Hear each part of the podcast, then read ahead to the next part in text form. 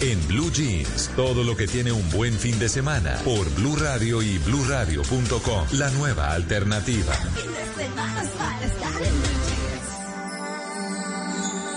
Sé que hay en tus ojos con solo mirar que estás cansado de andar y de andar y camina girando siempre en un que las ventanas se pueden abrir, cambiar el aire depende de ti, te ayudará, vale la pena una vez más saber que se puede, querer que se pueda quitarse los miedos, sacarlos afuera,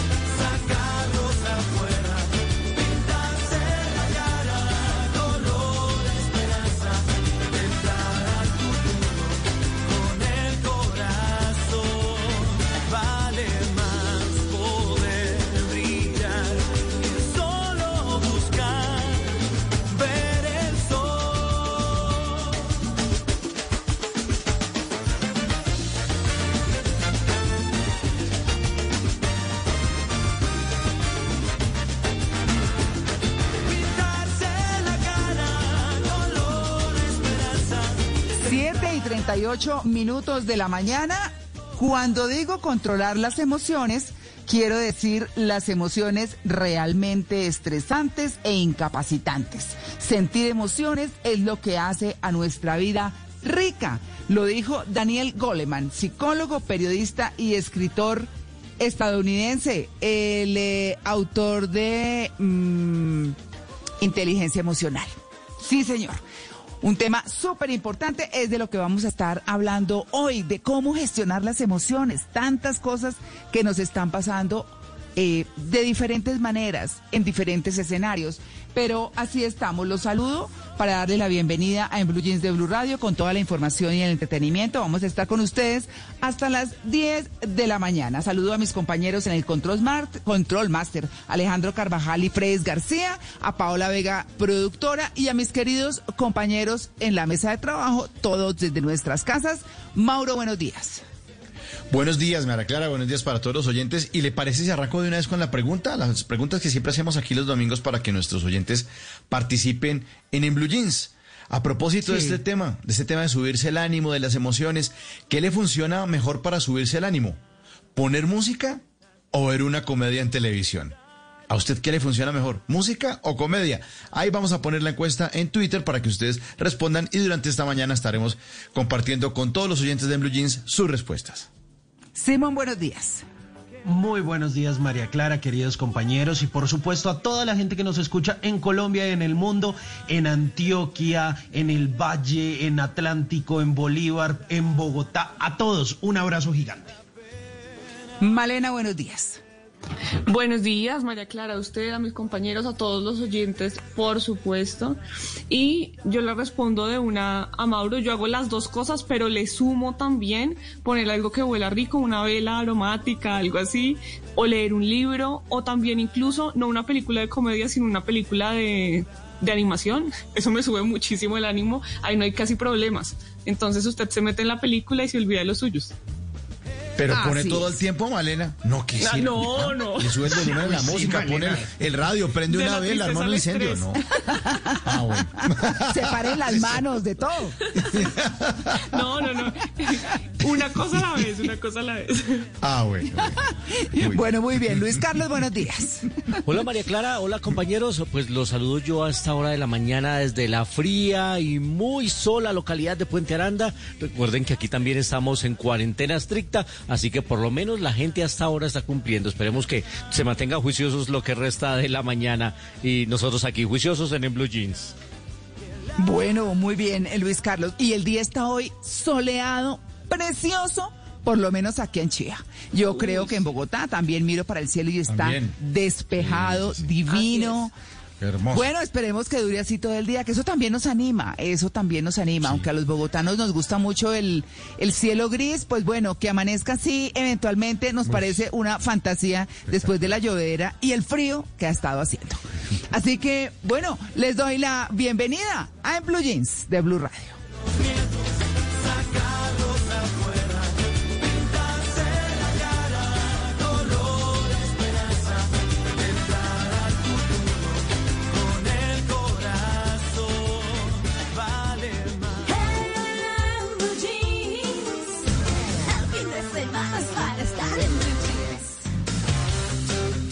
Y miren lo que me encontré hasta ahora de la mañana sucedió en Brasil. Un turista argentino fue multado en Florianápolis por llevar a su suegra en el baúl. Pues resulta que la, la policía militar de carreteras detuvo una camioneta Renault Duster y se dio cuenta que llevaba más ocupantes de los que le cabían realmente. Pero cuando se dieron cuenta, el detalle que más le llamó la atención es que la suegra iba en el espacio del baúl. Ah, hágame el bendito favor.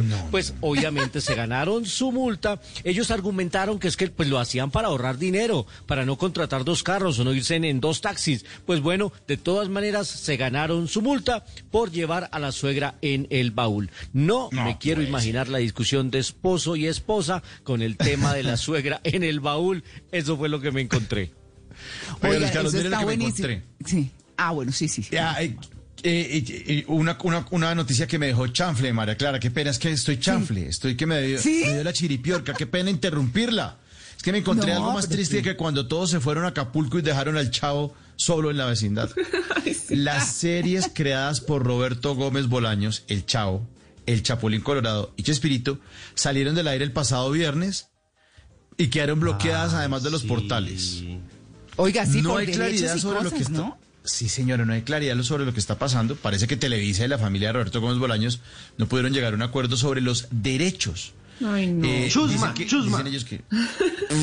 Dice que la suspensión se debe a un problema pendiente a resolver con el titular de los derechos de las historias. Pero ojo, ojo, Florinda Mesa, doña Florinda, eh, la esposa del fallecido Roberto Gómez Bolaños, en su cuenta de Twitter escribió, ¿qué opino de que se deje transmitir el programa Chespirito?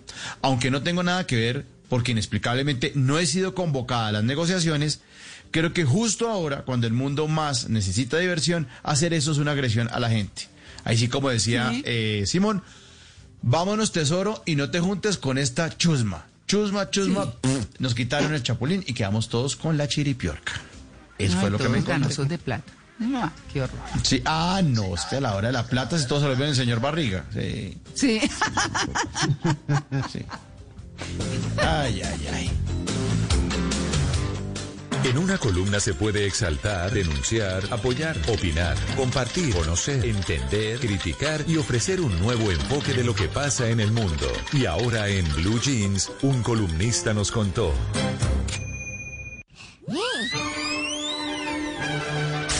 7:44 minutos de la mañana y hoy les voy a compartir algo que me encontré en eh, BBC Mundo.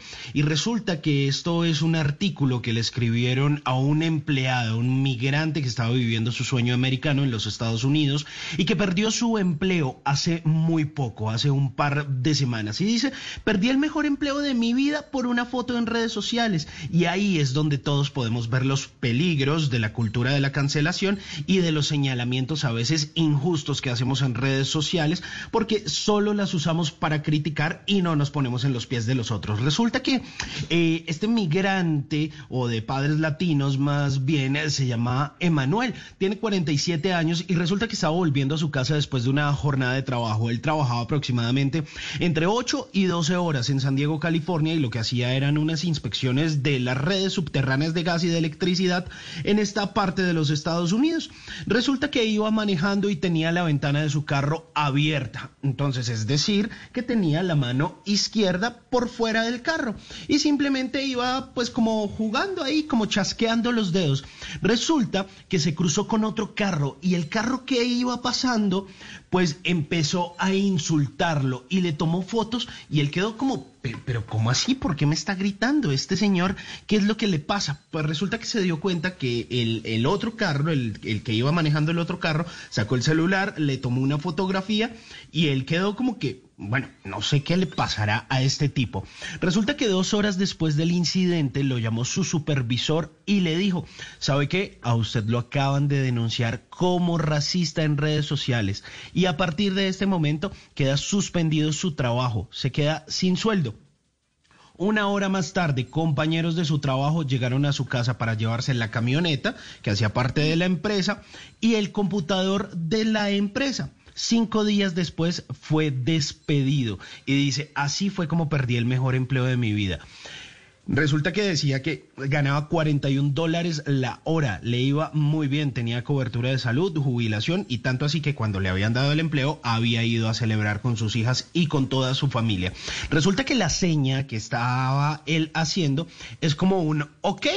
Resulta que el ok en los Estados Unidos tiene connotaciones a veces racistas porque era usado por la supremacía blanca. Resulta que él dice, pero ¿cómo van a decir que yo estoy usando ese símbolo? Si, véanme, yo aquí todo latino, aquí parezco un frijolito como le dicen los eh, gringos a los, a los mexicanos.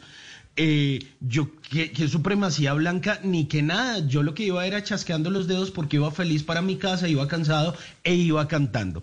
Y ahí es donde quiero aterrizar la columna y decirles como, oiga, de verdad estamos exagerando en redes Es sociales. increíble.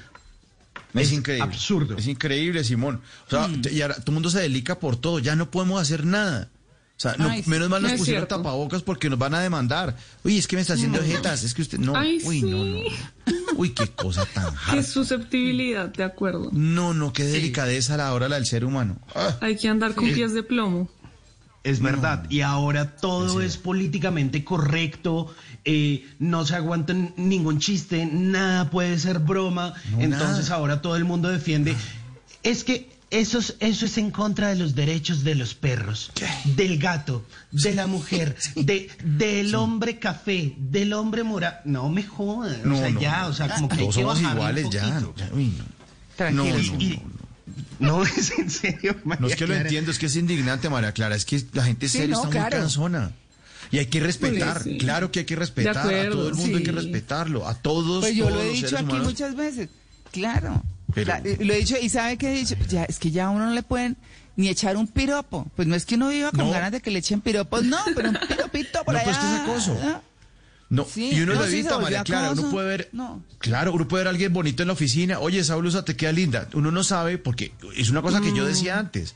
A las mujeres les fascina por esos zapatos. Cuando yo veo a mí me fascina que las mujeres se pongan zapatos lindos. Oye, qué lindos esos zapatos. Ya no digo esa vaina porque si no, este acosador viejo verde, mire lo que me está diciendo. Empezó por los no, pies. es que- eh, por los pies porque me quiere chupar los pies. Así empiezan los fetichistas. Seguro. ya, no, no, no, no, no, qué cosa No, tan Sí, la premisa sí es el respeto, pero ya, ya hay unos límites que se están desdibujando. No, no, No, no. el respeto por los animales, yo adoro los animales. Saquémosle cédula a los perros. Ay, ahora ¿para dónde vamos? ¿Para dónde va a terminar esto? ¿no? Si van a terminar votando, no sé.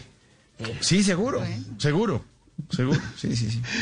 Pero, la, idea es no tomarse todo personalmente en redes sociales y saber que del otro lado también hay un ser humano que tiene una vida y que no to- y que las redes sociales no muestran toda la cara, no muestran los 360 grados y simple muestran, sí. simplemente a veces muestran un poquitico y que más allá hay otras cosas. Como dice este señor, en mi caso me escucharon Nunca, nunca, nunca me escucharon y simplemente me despidieron y dieron por hecho que yo era un racista, cuando yo simplemente estaba chasqueando los dedos. Así que también hay que escuchar el otro lado de la versión y dejar de hacer tanto bullying en redes sociales y tomarse todo tan personalmente. Ese era el artículo, ya mismo se los voy a compartir en arroba Hernández bueno. Simón de BBC Mundo. Se llama Perdí el empleo de mi vida por una foto en redes sociales. Por conocimiento, por inventiva, por decisión, por oportunidad, por inteligencia. Por mil razones, los colombianos se destacan en el mundo aún en tiempos difíciles. Ahora, en Blue Jeans, Orgullo País. Por inventivos se destaquen los colombianos también. Pues en Orgullo País les voy a hablar de un inventor colombiano que se llama Jorge Molina, que estaba pensando en lo que estamos pasando en este momento, en la coyuntura y en las consecuencias del COVID-19. Entonces creó un eliminador de microorganismos que están presentes en el aire como bacterias, virus y hongos. Este equipo se puede poner en las casas, oficinas, salones de clase o incluso en los buses. Además de esto, pues Jorge Molina dice que tiene mucho que ver con que la Organización Mundial de la Salud haya dicho que es posible que el COVID-19 pueda estar en el aire, sobre todo en lugares que son encerrados y tienen mucha afluencia de personas. Hablamos con él y esto fue lo que nos comentó. El equipo eh, consiste en un succionador de aire permanente. En su interior tiene unos filtros trampa, que en realidad ese es el invento, uno de tipo químico y otro de tipo termomagnético. En el primero por contacto con sustancias químicas que los elimina y segundo pasa por los filtros de termomagnéticos donde alcanza temperaturas a más de 100 grados centígrados entre 100 y 135 grados centígrados, donde definitivamente los acaba de eliminar. ¿Por qué se escogió el aire? Porque todas las enfermedades respiratorias, como son la neumonía, tosferina, tuberculosis y aún la misma gripa, y ahora el COVID-19 que la OMS tiene la gran sospecha de que puede estar en el aire, todas están en el aire, todas están en el aire, es un, es un foco de contagio impresionante. Hay muchas ideas en esta época de pandemia para facilitarle la vida a las personas que ahora tienen que tomar pues medidas, medidas muy estrictas de limpieza. Pero ¿cómo surgió esta idea de un eliminador de bacterias, un purificador de aire? Pues Jorge Molina nos cuenta. Porque en alguna ocasión eh, tuvimos la oportunidad de trabajar con bacterias en el agua y definitivamente la temperatura es crítica para la supervivencia de los microorganismos. Si uno eh, hierve el agua a 100 grados centígrados, elimina todos los microorganismos presentes. Entonces, eh, enfocándonos en esta idea, hicimos lo mismo con el aire. Eh, ya realizamos pruebas de laboratorio certificados y obtuvimos la eliminación del 94.4%, que yo sé que podemos llegar al 100% fácilmente. Pues si usted está interesado en adquirir uno de estos equipos, puede contactar a la compañía Viamco en www.viamco.com.co o al celular que le voy a dar a continuación. 313 418 9737. 313-418-9737. Y si usted es un pequeño o un mediano empresario que está adaptándose en medio de esta crisis, ya sabe que puede escribirme a mi Twitter o a mi Instagram, que es arroba malestupinan, para que pueda contar su historia y entre todos ayudemos a construir país. No se complique, para todo hay una solución, o al menos un gadget. La vida es mucho más fácil con los gadgets de Simón.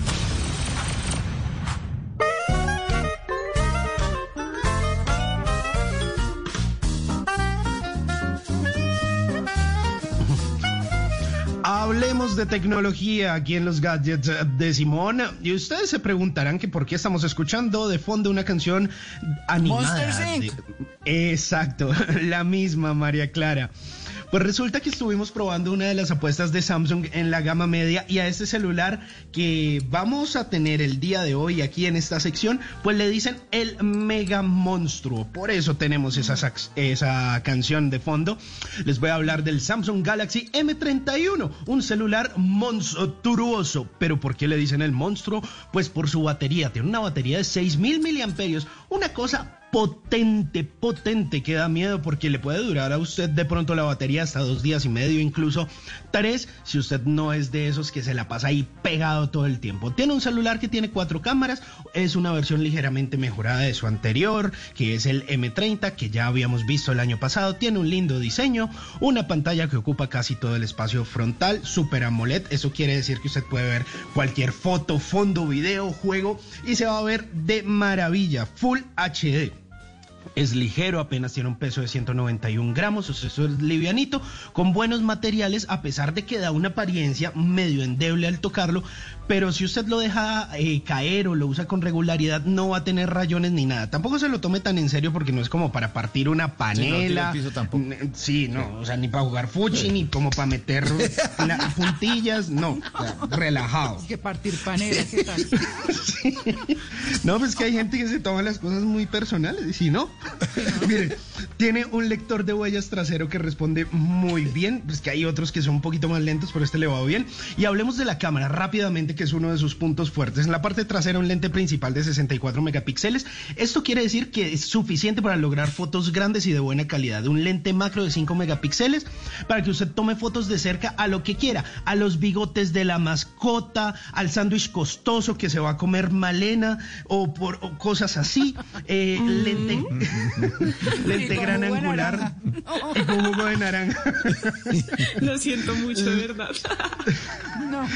lente No sé qué es lo de ultra Alex. angular de 8 megapíxeles, como para esas fotos en las que usted quiere que salga todo el mundo, amplía el campo de visión, sensor de profundidad de 5 megapíxeles para lograr esas fotos que salen medio desenfocadas a propósito. Con las otras que sí salen desenfocadas, eso no le eche la culpa al lente y mejor el pulso ahí de maraquero.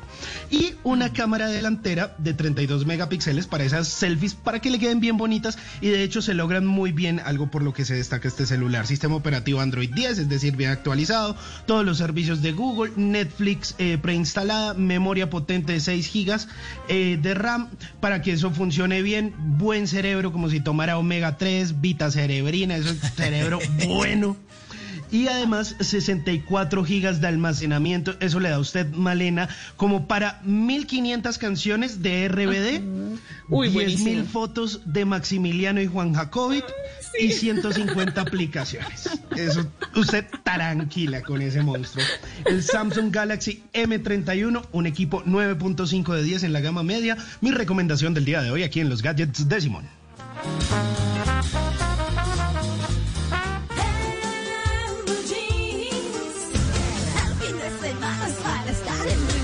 Siete de la mañana, 58 minutos. No soy filósofo ni pensador, ni mucho menos intelectual metafísico, pero siempre me ando preguntando por qué será que... Oiga, ¿por qué será que hay vecinos que lo engañan a uno con los videojuegos? Uno mira por la ventana y ve el televisor del vecino y piensa que está jugando la selección Colombia contra Brasil y resulta que era un partido de PlayStation y uno, ah, estos sí son bien bobos, hombre. ¿Por qué será que cuando uno llama a saludar a un amigo, el tipo pone bravo? ¡Ja! ¡Qué milagroso, ¿no? Usted anda perdido. Por eso aparecí. No, hermano, pero perdido si anda usted. Por eso me acordé y aquí estoy llamando. No, pero muy mal, hermano, muy mal que no llame. Por eso lo estoy llamando. No, pero muy de vez en cuando. Hermano, lo llamé el jueves y hoy es domingo. Ay, ay, ay. ¿Por qué será que la misma gente que salió en abril en estampida a comprar papel higiénico volvió a salir en rebaño el día sin IVA a comprarse un televisor de 70 pulgadas y ahora no quieren salir de las unidades de cuidados intensivos? Ay, ay, ay. Y este último. ¿Por qué será que cuando los vecinos hacen pescado el viernes el edificio huele a pescadería hasta mañana lunes? ¿Mm? ¿Por qué? ¿Por qué? Ah, sí. Y mientras abro las ventanas y puertas para que este apartamento deje de oler a mojarra, me voy a seguir preguntando por qué será. ¿Qué? ¿Por qué? ¿Por qué?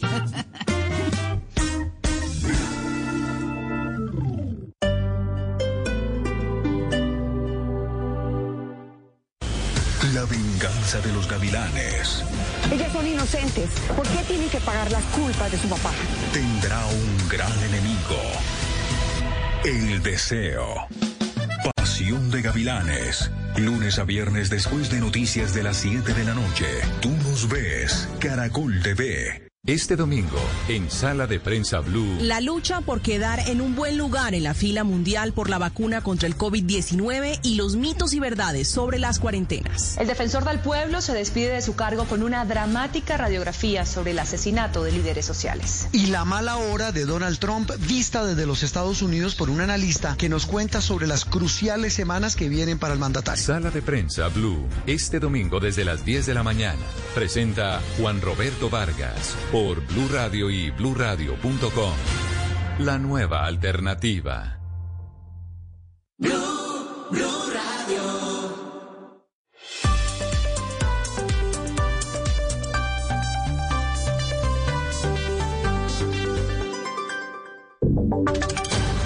Voces y sonidos de Colombia y el mundo en Blue Radio y bluradio.com. Porque la verdad es de todos. Son las 8 de la mañana, un minuto, actualizamos información. Hay dos noticias de última hora. La primera, atención, por falta de acuerdo entre Televisa y Chespirito, los tradicionales programas mexicanos van a tener que salir del aire en todo el mundo. Nos explica Estefanía Montaño. Eduardo, malas noticias para los fanáticos del legendario comediante mexicano Roberto Gómez Bolaños Chespirito, pues resulta, le cuento que por problemas económicos y legales entre el grupo Chespirito y Televisa, se detuvo toda la transmisión de sus programas en televisión abierta en México y en más de 20 países. El 31 de julio fue el último día de transmisión interrumpida de los programas del Chavo, el Chespirito, Chompiras, el Doctor Chapatín, etcétera. Florinda Mesa, quien es viuda de Chespirito y quien también le dio vida al personaje de Doña Florinda, criticó la decisión y dijo que ella no formó parte de las negociaciones y que ahora es cuando el mundo más necesita diversión y que hacer este tipo de cosas es una agresión hacia la gente y hacia la cultura. También la hermana del chavo, Graciela Gómez Fernández, lamentó que la cadena de televisión considere que estos programas ya no valen nada. Sin embargo, el grupo Televisa no ha emitido por ahora ningún comunicado al respecto. Quedamos pendientes a ver si continúan esas negociaciones. La otra noticia, Estefanía, tiene que ver con el empresario colombiano Alex Saab, acusado en Estados Unidos, recordemos, de ser el testaferro de Nicolás Maduro, porque fue trasladado de urgencia a un hospital de Cabo Verde. Sí, Eduardo, mire, el empresario barranquillero que está detenido en la cárcel de Cabo Verde desde hace más de un mes manifestó un presunto malestar de salud y fue trasladado al hospital Ramiro Alves de la isla pues, de Cabo Verde, según información del portal venezolano La Patilla. El desplazamiento fue confirmado por reporteros locales que registraron el fuerte dispositivo de seguridad que tenía al menos 20 hombres que se transportaban en cinco vehículos, pero Saab, que ya había pedido prisión domiciliaria por supuestos problemas cardíacos, regresó a la cárcel tras resultar negativo para la prueba del COVID. Además, el tiempo también asegura que hay polémica en Venezuela por pagos de la defensa de Alex Saab con fondos de ese país por cerca de 65 millones de dólares, una denuncia que hace la oposición. Estefanía, gracias. Esta mañana se van a realizar las audiencias de imputación de cargos contra las dos personas que fueron capturadas como presuntas responsables del ataque a una patrulla en Soacha, una noticia que registramos en las últimas horas. Silvia Charri. Mire, ante un juez de garantías de Bogotá, en las próximas horas iniciarán estas eh, primeras audiencias concentradas en contra de los dos presuntos responsables que fueron capturados en flagrancia en día de ayer por atacar eh, con un artefacto explosivo en la autopista sur a una camioneta de la Sijín eh, de la policía. Estos dos hombres que se movilizaban en una motocicleta fueron detenidos y puestos a disposición de la fiscalía y en las próximas horas entonces iniciarán en primer lugar la audiencia de imputación de cargos, en donde les imputarán delitos como tentativa de homicidio, terrorismo y tráfico, fabricación o porte de armas de fuego de uso privativo de las fuerzas militares. Posteriormente, la Fiscalía solicitará al juez garantías que los envíe a la cárcel por considerar que en libertad pues serían un peligro para la sociedad. A las 8.4 minutos avanzamos con más información porque en Bogotá los cursos pedagógicos de comparendos ahora se van a poder hacer virtualmente y por la noche. Kenneth Torres. A sanción de la alcaldesa Claudia López pasó un proyecto de acuerdo del Consejo de la Ciudad que busca flexibilizar los horarios para poder presentar los cursos pedagógicos de los comparendos después de los 5 de la tarde de manera virtual y de esta forma poder obtener el beneficio del descuento del 50% como lo establece la ley. Así lo dijo la concejal Sara Castellanos. ¿Cuál es el problema? El problema es que estos cursos se dictan de 8 de la mañana a 6 de la tarde. Entonces, y fuera de eso tenemos que llegar una hora antes del curso. Entonces, alguien que trabaje en un horario de oficina, pues difícilmente va a poder asistir. Este proyecto amplía el horario y ahora estos cursos se podrán hacer entre las 6 de la tarde y las 10 de la noche. Además contempla la posibilidad de hacerlo virtual y semipresencial. Según la Secretaría de Movilidad, a la fecha hay más de 300.000 conductores a quienes se les ha impuesto una multa y que podrían acceder al descuento del pago en su infracción, pero debido a los horarios laborales no pueden acceder al descuento al que tienen derecho.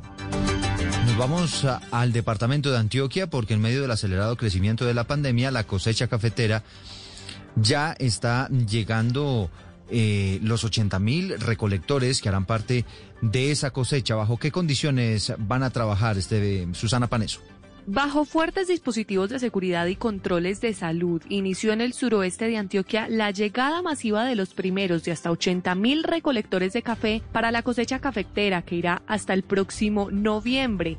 Mauricio Márquez, alcalde de Ciudad Bolívar, aseguró que ya tienen todos los planes de control y alojamiento de estas personas en fincas, pero que siguen a la espera del visto bueno del gobierno nacional para reactivar parcialmente el transporte intermunicipal y así poder movilizar de manera segura a los recolectores. Y eso nos preocupa porque nosotros hemos hecho un control en las vías, pero al parecer ellos nos ingresan por los caminos, por las trochas, por los ríos. Del cumplimiento que se le da a los protocolos de bioseguridad dependerá el salvar más de 1.500.000 sacos de café, es decir, cerca del 70% de la producción del año en medio del acelerado crecimiento de COVID-19 en el departamento de Antioquia. Llega la información deportiva a las 8 de la mañana, 6 minutos, porque los beisbolistas colombianos Giovanni Urshela y Donovan Solano volvieron a destacarse en el béisbol de las grandes ligas. Fabio Poveda. Los beisbolistas colombianos siguen dando de qué hablar en el béisbol de las grandes ligas. El cartagenero Giovanni Urshela conectó su segundo cuadrangular consecutivo ayer en la victoria de su equipo los Yankees sobre los Medias Rojas de Boston, su archirrival, cinco carreras por dos. El segundo jonrón de la temporada para Urshela fue un gran slam en el segundo inning para convertirse en el cuarto colombiano en conectar un vuelo cerca con las bases llenas en el mejor béisbol del mundo. Edgar Rentería conectó nueve durante toda su carrera en la Gran Carpa, mientras que Jorge Alfaro y Holber Cabrera tienen uno cada uno. Por otro lado, el barranquillero Donovan Solano conectó dos hits en cinco turnos al bate y ya su averaje está en 448, el segundo mejor averaje de todas las grandes ligas. El segunda base barranquillero además impulsó tres carreras para llegar a un total de 13 y convertirse en el primer colombiano en liderar todas las grandes ligas en carreras impulsadas. Su equipo, los gigantes de San Francisco, vencieron siete carreras por tres a los Rangers de Texas, a quien deberán enfrentar hoy nuevamente a partir de las 3 y 5 de la tarde.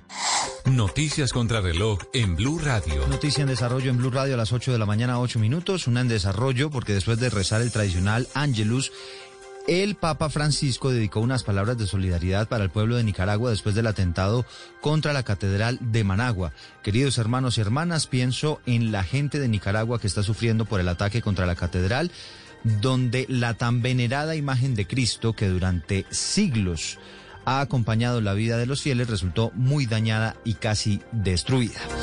Y la cifra que es noticia hasta ahora tiene que ver con la pandemia del nuevo coronavirus que ya ha dejado 685 mil muertos en todo el mundo desde que la oficina de la Organización Mundial de la Salud en China dio cuenta de la aparición de la enfermedad.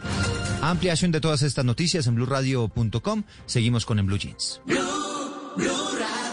Para conocer una historia hay que investigar, hablar con los protagonistas, buscar todos los datos y recorrer paso a paso sus detalles. Todo con la ayuda de Los Informantes. El programa de periodismo investigativo de Caracol Televisión llega a Blue Radio. Espérelo todos los domingos después de Encuentros Blue. Los Informantes por Blue Radio y bluradio.com. La nueva alternativa. ¿Qué es ser mamá? Ser mamá es enseñar. es ser el centro, el comienzo y el final de la familia. Es hacer cada momento especial. Es unir las generaciones y pasar el legado. Tal como hace mucho tiempo, ella te lo pasó a ti. Super Arepa. La harina para hacer arepas de las super mamás. Trabajamos pensando en usted. Este domingo en Encuentros Blue, Expo Agua, ejemplo de evento virtual, lectura de amor para todos, el cuidado animal, responsabilidad de todos, ejemplo de pocos, lideresas formadas en la academia y más en Encuentros Blue, para vivir bien, por Blue Radio y bluradio.com.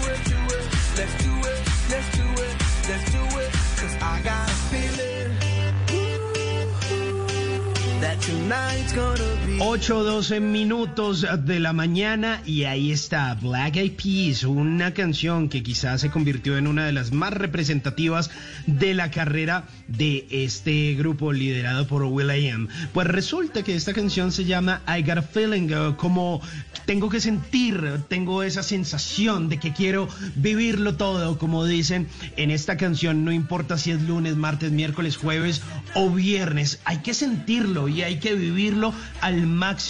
Hay que tener esa sensación de querer comerse la vida, pero también hay que relajarse un poquito y hay que controlar todas esas emociones, que es pues el tema de nuestro programa del día de hoy. Y por eso pues tenemos un invitado que ya está próximo a hablar con nosotros aquí en, eh, en Blue Jeans. Por el momento, pues mientras acompañamos esta canción, también les contamos que hicimos una pregunta a nuestros oyentes, una pregunta que por ahí tiene Mauricio y dice que le funciona mejor para subirse el ánimo. Sí, señor. ¿Qué le funciona mejor para subirse el ánimo? Es la encuesta puesta en la, en la cuenta de Blue Radio Colombia, arroba Blue Radio Co. Y nuestros oyentes votan. ¿Qué le funciona a usted para subirse mejor el ánimo? ¿Música o de pronto comedia? Ver televisión, ¿no? ¿Música o comedia? Y responden los oyentes. Música 75% y ver comedia o ver televisión 25%. O sea que está funcionando. Si usted pone esta canción, seguramente le está subiendo el ánimo a los oyentes de Blue Jeans. Muy bien, Simón. Sí, sí, sí. Tengo, tengo el presentimiento, tengo el presentimiento Eh, de que así Sí, va a ser. Sí, señor. así va a ser, así va a ser. Seguro les va a gustar y les va a subir Bueno, ¿y mucho. cómo va la encuesta? ¿Cómo va la encuesta?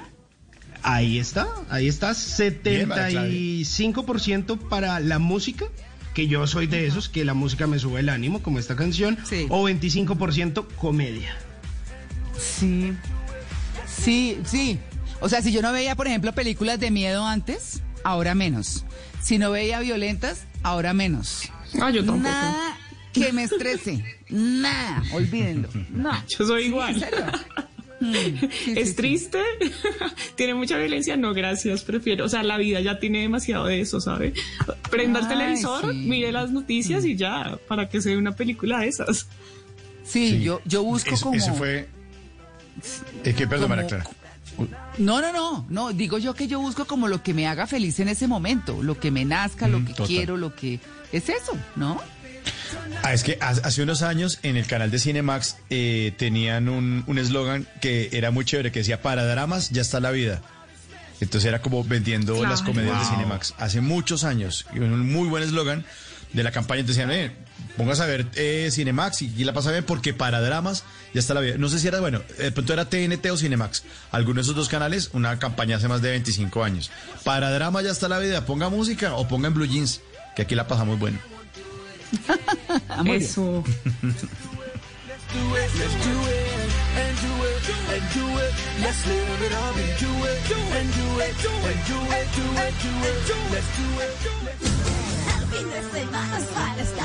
Jeans. Bueno, ¿cómo gestionar las emociones es el tema central nuestro hoy? Pero mm, uno podría decir que hay muchas teorías al respecto. Como psicólogos también, hay unos que creen que podemos tener el control total, que nos, eso, es, eso es de autonomía y demás. Otros creen que no existe ninguna posibilidad de controlarlos, pero también hay evidencias científicas que muestran que eh, no dependen de las personas siempre, ¿no? Cuando hay, por ejemplo, una bipolaridad, que es un tema muy complejo donde las emociones suben, bajan, impulsivos y demás, cuando hay toda una cantidad de temas que tienen que ver con la parte química del cerebro, que son los ne- neurotransmisores, pues ni se diga. Así que eso es muy variopinto, como dirían por ahí.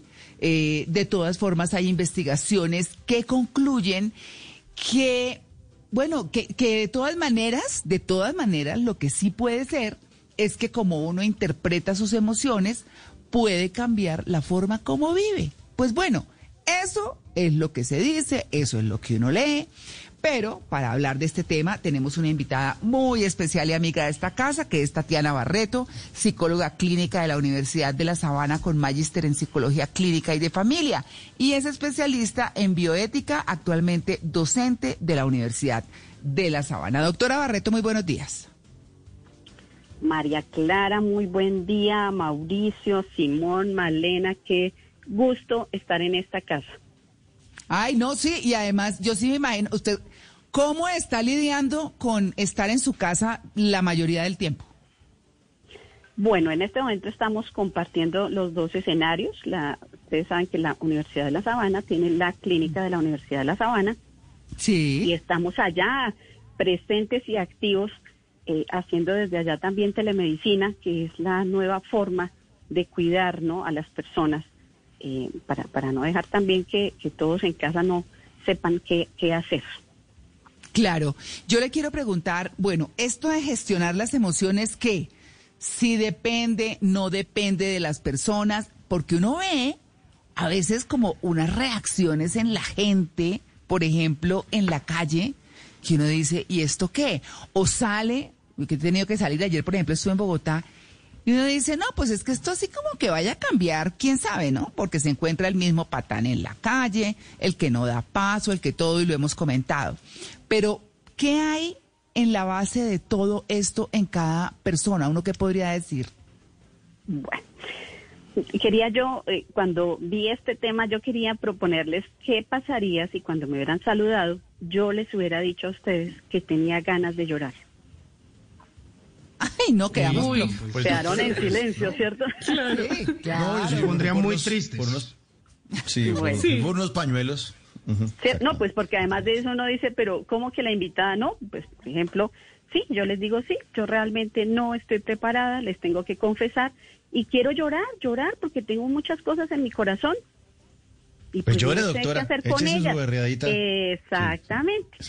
Entonces, fíjense que la gestión de las emociones es un entramado, porque a veces no solamente son las mías, sino las de las personas con las que yo me encuentro. Y a veces nos volvemos Sí. hasta indiferentes con las propias y con las de los demás, lo cual complica aún más la situación. En términos que de pronto yo hubiera necesitado eso que me están diciendo ahora, pues llore, ¿no? Pero nosotros Sí. le tenemos miedo a esas respuestas, ¿no? No le dicen como, yo estoy tan triste, yo estoy, y uno, como que la primera frase que se le ocurre es tranquilícese, ¿no? O sea, le dice a uno la, a la persona como, no, mire, esto va a pasar, esto no está sucediendo, esto tampoco es tan grave. Pero la persona claramente sí tiene es una sensación, una- un sentimiento pues de vacío, ¿no? De a que algo le está pasando. Y María Clara lo decía muy bien al inicio, y es que, claro, unas son, hay tres momentos, digamos, en los que se pueden expresar esas emociones. Uno es cuando es la forma habitual de vivir esa emoción. Yo me imagino que conocemos personas que todo el tiempo haga sol, llueva, si la llevamos al paseo, y de repente la persona puede ir al mejor restaurante. Todo lo que le pase es clasificado para la persona como más o menos, ¿sí? Pues esto podría Mm. haber sido mejor, Mm. pues quizás en otro momento de la vida, etcétera, ¿sí? Entonces es su, como su forma habitual de vivir esas emociones. El segundo responde a un suceso específico, es decir, que ese temor, la ira, la tristeza, la alegría, porque ya sabemos que hay un abanico de nuestras emociones, responde a algo concreto. Pasó algo que hizo que efectivamente yo me sienta triste o pues me sienta con miedo, me sienta con mucha ira, responde a ese suceso y el tercero eh, es resultado precisamente de un desbalance eh, bioquímico. Nosotros somos seres eh, con unos neurotransmisores que si se disminuyen los niveles, pues puede incurrir en una patología. ¿Qué es lo que tendríamos que hacer y empezar a reconocer en nosotros? O sea, ¿cuál es mi forma habitual? ¿no? Y aquí es como una pregunta para todos los oyentes, porque la primera gestión, cuando yo voy a gestionar alguna cosa, lo primero que debo hacer es la- el inventario de lo que tengo. Usted, ¿Cierto? Allá la persona que nos está escuchando, oiga, usualmente es que no es solo por esta situación que estamos viviendo ahora el mundo, sino que es que desde antes yo ya veía el coronavirus, yo ya lo presentía. ¿Y es por qué? Porque es esa persona que siempre decía, yo les aseguro que esto va a pasar algo malo, esto va a terminar horrible, es que este mundo, ¿cierto? Y todos nos queríamos, además de eso, morir en un momento determinado. Hubo, hubo un momento en el que en la vida se, pre- se pronunciaba con mucha rapidez, con mucha velocidad esa frase. Para morirse, no, esto sí yo me moriría. No, yo, yo con esto es que no puedo, yo me muero, yo. Veníamos muriéndonos desde antes. Y esa frase, que parece una frase tan sencilla, ya habla de la gestión de emociones que tiene esa persona. O sea, esa persona considera que la única cosa que puede aliviar o mejorar su vida o cambiársela es la muerte. ¿sí? Es decir, ya esa palabra nos dice como que es lúgubre, como que es triste, como algo estaba pasando, ¿cierto? Entonces no se permite vivir, no se permite como la expresión de lo que pasa en el día a día. Entonces, Sí. cuando esa forma habitual se nos convierte, es porque generalmente queremos una cosa que se llaman las caricias, ¿no? Esas caricias, digamos, emocionales de los demás. Y a veces siento y creo que al ponerme en ese papel de, de siempre estar pensando que no estoy bien, ¿no? Porque cuando le preguntan cómo está, no, yo no estoy bien, me siento cierto, triste, cansado, aburrido, pero en realidad a veces no hay pues motivos, de pronto químicamente no está así, sino es su forma. ¿Por qué? Porque necesitamos ser consolados. Y a veces Claro. creemos que esa es la manera de ganar ese, ese, ese- esa atención de los demás. Claro, Malena, un segundito, un segundito. Es que yo quiero Sí. eh, preguntar ahí justamente sobre ese punto y es, y es el siguiente. en Colombia hay, y eso mm, me lo hacían ver unas, eh, digamos, extranjeros que viven en nuestro país, tenemos mucho la costumbre de decir, me muero de la felicidad, me muero de la dicha, me morí de la alegría, me morí de la De la emoción, me morí de la risa, estaba muerto de la risa, todo con eso, eso que tiene detrás. Claro, porque somos, en algún momento eso habla de los extremos, ¿no? Pues no me muero porque, porque efectivamente estoy vivo, ¿no? Y entonces, por ejemplo, cuando es me muero de la felicidad, es como era tan, tan grande la felicidad que me muero, pero en sí mismo es una frase que ojalá que los que nos estén escuchando no la utilicemos, ¿no? Porque la muerte, si bien es un momento, nosotros, yo particularmente siempre considero que la vida no se termina, uno tiene una vida terrenal y una vida celestial. Pero Sí. pues habrá tiempo para las dos, ¿no? O sea, me llegará un día. Y en realidad, ¿no? Apresurarme en traer a la muerte cuando estoy en vida, considero que ya hay un, un detrás que me está diciendo que tengo pues una tendencia a, a creer y a resolver las cosas a través de la muerte y no de la vida, que es donde realmente yo puedo hacer algo. Porque pues a juzgar a menos que ustedes me digan que alguno ya tuvo la experiencia y fue al más allá y logró resolver algo, pues creo No, que en el más no, allá no lo resuelvo, lo resuelvo Ah, no, aquí sí. cuando tengo la oportunidad. Sí, entonces ojalá empecemos. La primera gestión sería esa, sí, muy muy muy válido ese aporte que están haciendo porque hay que empezar a pensar, o sea, no me puedo morir. La gente decía algo así como me muero porque no había, no sé, roscones en la panadería, pero ¿cómo? ¿Por qué pongo mi vida que es tan sagrada? Y eso habla también del valor que estoy dándole a la vida. Y eso sí o sí Mm. tiene que ver con la forma en la que estoy sintiendo, con la forma que aprecio las cosas. Porque Sí. nosotros a veces somos muy materialistas y entonces nos parece más valioso no el objeto, las cosas que tenemos representadas en lo material, cuando lo más bonito que nosotros tenemos realmente y lo y lo único que nos hace ser lo que somos es la vida, ¿no? Entonces, ahí, por ejemplo, en esa primera situación hay que empezar a hablar en positivo. Una de las mejores estrategias de gestionar lo que nos pasa en el día a día es qué sale de su boca. Porque recuerde que lo que sale de su boca, como en, a- en aquella parábola que nos decían acerca de qué sale de la naranja, pues jugo de naranja. ¿Qué sale de su boca? Pues lo que está en su corazón. Totalmente de acuerdo. ¿Sí? Doctora. Entonces, en positivo. Señorita Claro que sí, Malena. siempre. Me alegra mucho saludarla. Ay, Y le quiero hacer- también. Me le quiero encanta hacer una estar ahí. pregunta. Ay, no. Nos Mm. encanta tenerla acá siempre. Ah. Yo le quería preguntar, ¿por qué algunas personas... Estamos, nos pusimos emocionales, ¿no? Eso está bonito. Sí, ¿no? Miren, ¿Vieron que ya me cambiaron el ánimo? Sí. qué poder, qué poder, señores. Muy bien. Bueno, doctora, pues le quería preguntar por qué algunas personas gestionan mejor algunas emociones que otras y al revés. Es decir, algunas lloran por casi todo, pero controlan muy bien su mal genio. Pero otros se ponen iracundos por casi todo, pero controlan muy bien sus reacciones de tristeza.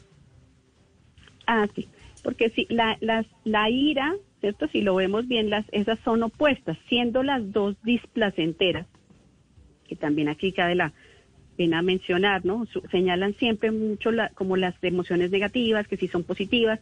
Entonces, en primer lugar diremos, todas las emociones están dadas en- para el ser humano como una cualidad que tiene, eh, evidentemente, para estar en el entorno y poder hacer una, una relación efectiva con ese entorno. Entonces, se llaman placenteras o displacenteras por, por lo que pueden llegar a generar en la persona. Y entre esos está la ira y la tristeza. Pero si lo ven en opuestos, la ira generalmente es una reacción que tenemos los seres humanos con la que creamos esa especie de defensa, ¿no?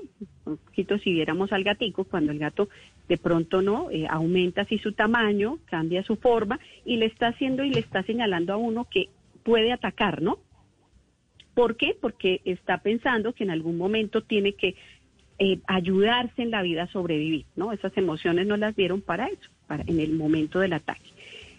¿Por qué controla mejor, por ejemplo, la puede controlar mejor la ira? Claro, porque él, eh, la tristeza, porque la ira es lo que a él, a esa persona, por ejemplo, le puede hacer pensar que es fuerte, ¿no? Que es la manera en la que hace, hace valer sus derechos, su autoridad, lo cual no es cierto. Solamente debería la ira estar presente en un momento en el que mi vida esté en riesgo. Y yo, como, como una respuesta natural, al defenderla, pues tenga que mostrar ese potencial, ¿no? De, de fuerza física, eh, incluso en la forma en la que hablo, no debería ser otra. Si usted no está en riesgo, la ira realmente no es su mejor eh, Mm. compañía. Si usted pretende Claro. hacerse un espacio en un y darse a respetar, el, eh, tal vez esa no sería la que tenemos que utilizar, porque para eso está la inteligencia, ¿no? Para eso está la capacidad, ¿no? De desarrollar eh, pues, las ideas en el mundo de las ideas. Y por eso esa persona, en cambio, la tristeza lo haría ver débil. ¿Estamos de acuerdo? Entonces, son opuestos. Él no quiere que lo vean triste, ¿no? No, no Mm, está en medio de una pelea y de pronto a la otra vez, pare, pare, que voy a llorar. No, no, o sea, se mantiene en su postura y podemos obviamente por eso, por opuesto, sí manejar mejor una emoción que la otra. Sin embargo, ahí estamos hablando de que hay un desequilibrio, ¿no? Es decir, si yo soy tan rápido para la ira, pero de pronto controlo la tristeza, no, pues muy bien, la controla, pero estoy teniendo una fuerza que está saliendo por otro lugar. En ese caso, ¿qué era mejor? Que de pronto la persona que tiene ira, que en el fondo lo que tiene es tristeza, porque recordemos que uno de los síntomas de la depresión mayor es la irritabilidad, ¿no? Es, ese momento en el sí. que también siente que como todo, de por, por claro, porque las situaciones son así y nos generan dolor, pues yo no saco ese dolor diciéndolo, llorándolo o reconociéndome débil, que es lo que debería pasar. Esa es otra gran ventaja de la gestión de emociones. Llévelas al plano donde es y donde de pronto las puedes solucionar de una mejor manera. Claro. Porque con la irritabilidad se cansa él.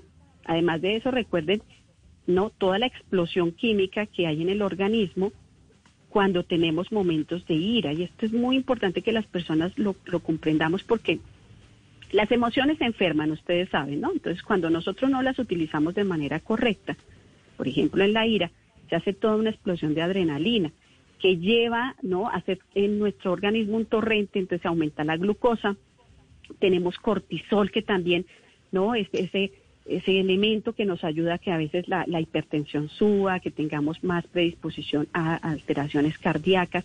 Entonces, fijémonos que es que la- las emociones no son solamente como ese cuento, ¿no? Que a veces la gente dice, ay, no, ya vino el psicólogo, ay, a decirnos lo que debemos hacer. No, de pronto no lo que debe hacer, lo que debe dejar de hacer si quiere mantenerse sano. Porque si no, al final podemos tener una situación doble. Es Claro. decir, no gestioné mis emociones y ahora tengo una alteración biológica. Y volvemos a decir, yo creo que en momentos como este, pues hay que empezar también a mirar cómo puedo yo mantener mi condición eh, física, mi condición de salud, pues de la mejor manera posible. Entonces, hago esa cuña porque es tan importante las personas. eh, yo, me- yo recuerdo cuando era más chiquita, que a uno siempre le decían, tiene usted un problema, ¿no? Y es ponerse bravo y volverse a contentar. A- ahora que uno conoce la teoría acerca de lo que implica eh, todo el daño que se hace cuando uno tiene un momento de ira, y es que las personas que, que les da mucha ira saben de lo que estamos hablando porque se han visto que al final, primero quedan cansados, ¿no? Es decir, que se Uy, consumió total, toda la energía hace un gasto celular terrible. O sea, la gente no, no, no logra entender que por eso es que se llama doble trabajo. Claro. Porque es algo así como cuando usted eh, va a lavar un piso y le echa mucho jabón. Igual, para quitárselo usted tiene que pasar varias veces el trapero. Eso pasa con nuestro torrente sanguíneo para limpiar todo el exceso del químico que tenemos, ¿sí? Y tratar de nivelarlo. Entonces, Claro. ¿por qué hacer eso si podemos controlarlo? ¿Por qué usted deja que esa situación lo lleve al extremo y además de eso después le echa la culpa al otro, ¿no? Usted le echa la culpa. pues- Usted me dijo que... y voy hasta allá. Sí. Mejor dicho, este es un tema tan interesante que ustedes dirán, yo cómo callo a esta señora, pero me voy a callar. Bueno, no, pero, pero digamos que tenemos que ir al break, tenemos que ir al break, pero sí vale la pena continuar hablando porque no es solamente gestionar las emociones propias, sino gestionar las de otros. Eso también cabe. Eso va en el manejo. Así que bueno, pues ya regresamos. Estamos en En Blue Jeans de Blue Radio. Regresa una historia de amor que pondrá a cantar a Colombia. Siento que te he querido y te quiero más. es algo que Rafael Orozco, el ídolo. De lunes a viernes a las 10 de la noche por Caracol Televisión. Coronavirus afecta a Chile en este momento. Desde Ecuador queremos informar que el 15 de agosto es la fecha. Se detiene el fútbol argentino a causa de la pandemia, a causa del coronavirus. Se ha confirmado que el retorno del fútbol peruano. Todas as competições de futebol brasileiras ficam suspensas. Cuando todo se detuvo. Nosotros no. Definir a los jugadores. Este jugador es... Es decir, el jugador de fútbol, el goleador, la persona, el tipo caballeroso, el ejemplar. Al final todos van por el bien de, por el mismo objetivo. Y gracias, porque a ustedes eternamente tendremos que agradecerles justamente esta gran alegría para el país. Porque la radio es como la vida. Blog Deportivo de Blue Radio, la nueva alternativa.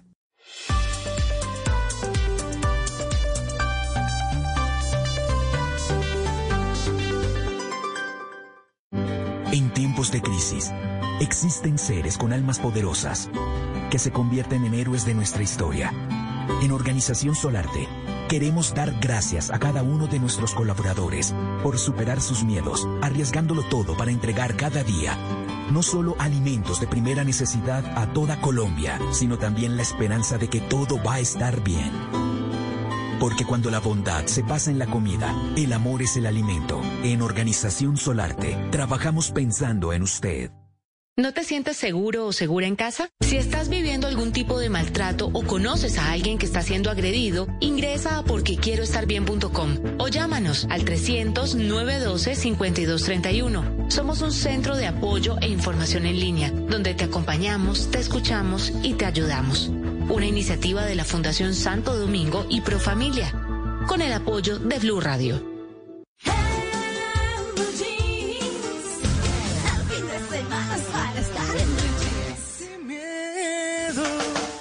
Lo malo se nos va volviendo bueno.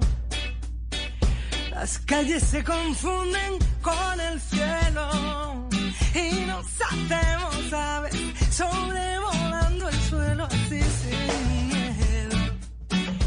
quieres las estrellas, vuelco el cielo. No hay sueños imposibles ni tan lejos. Si somos como niños,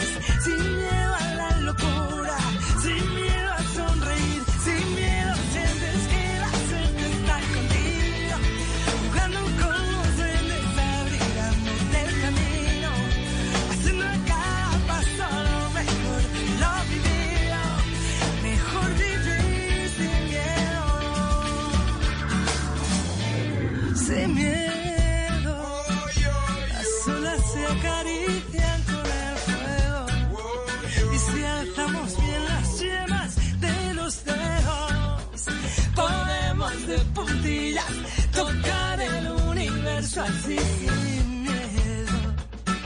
Las manos se nos llenan de deseos que no son imposibles ni están lejos.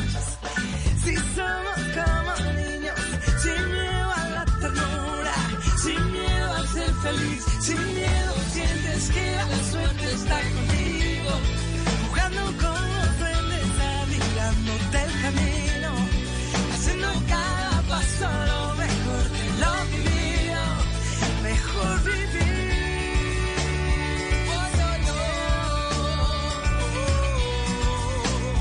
838, sin miedo, sin miedo de Rosana, la cantante española en esta versión muy, muy reggae para esta mañana de sol. Amanece el sol en la capital de la República, brillante, grande, imponente. Y nuestros oyentes incluso también nos mandan fotografía. Víctor López desde Medellín nos manda una fotografía de Medellín. Este era el paisaje que yo tenía desde mi apartamento. Eh, me hace acordar, eh, Víctor, con esta foto. Mi apartamento tenía este mismo, esta misma visual todos los días. Yo amanecía durante dos años, durante dos años que viví en Medellín, amanecía con esta visual.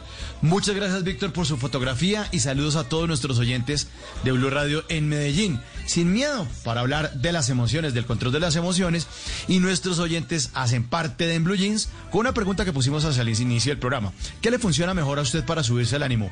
¿La música o la comedia? Sigue ganando la música, sigue ganando la música. 75% música y 25% comedia. La gente prefiere entonces oír su buena canción antes de ponerse una comedia en televisión para subirse el ánimo. Por eso ponemos buena música aquí en En Blue Jeans. Estamos sin miedo con Rosana. Sin miedo. Ya no cuenta, ya no cuenta, ya no.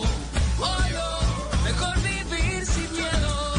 Yo, yo, mejor vivir sin miedo. En blue jeans. El fin de semana es para estar en blue jeans. Ay, miren lo que me encontré. Pues imagínense que en México, pues que también ha sido muy apaleado por todo este tema del COVID-19 y a la gente se le exige que le, se ponga pues tapabocas, pues pasó algo muy curioso. Resulta que hay un eh, alcalde de un municipio que se llama Comondú, en la Baja California Sur. Y resulta que el señor se le dio por subir unas fotos a sus redes sociales donde él estaba con um, gente del común, pero también donde estaba con la familia. Y entonces, pues la gente dice, bueno, eso, eso es normal porque eso es lo que hacen los políticos. Hasta ahí todo el mundo tranquilo. Pero ¿dónde radica el problema? Resulta que el alcalde dijo, estamos aquí ayudándole a la comunidad, a mis cuates, órale, qué onda, qué chido, es todo, pues a huevo.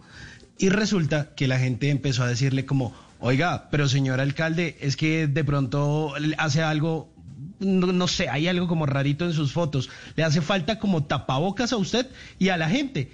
Inmediatamente la gente de prensa del alcalde bajó las fotos y las volvieron a subir. Y cuando las volvieron a subir, resulta que la curiosidad es que le pusieron a todo el mundo tapabocas. Pero Ay, no. todo el mundo tenía el mismo tapabocas. Los hicieron con Photoshop.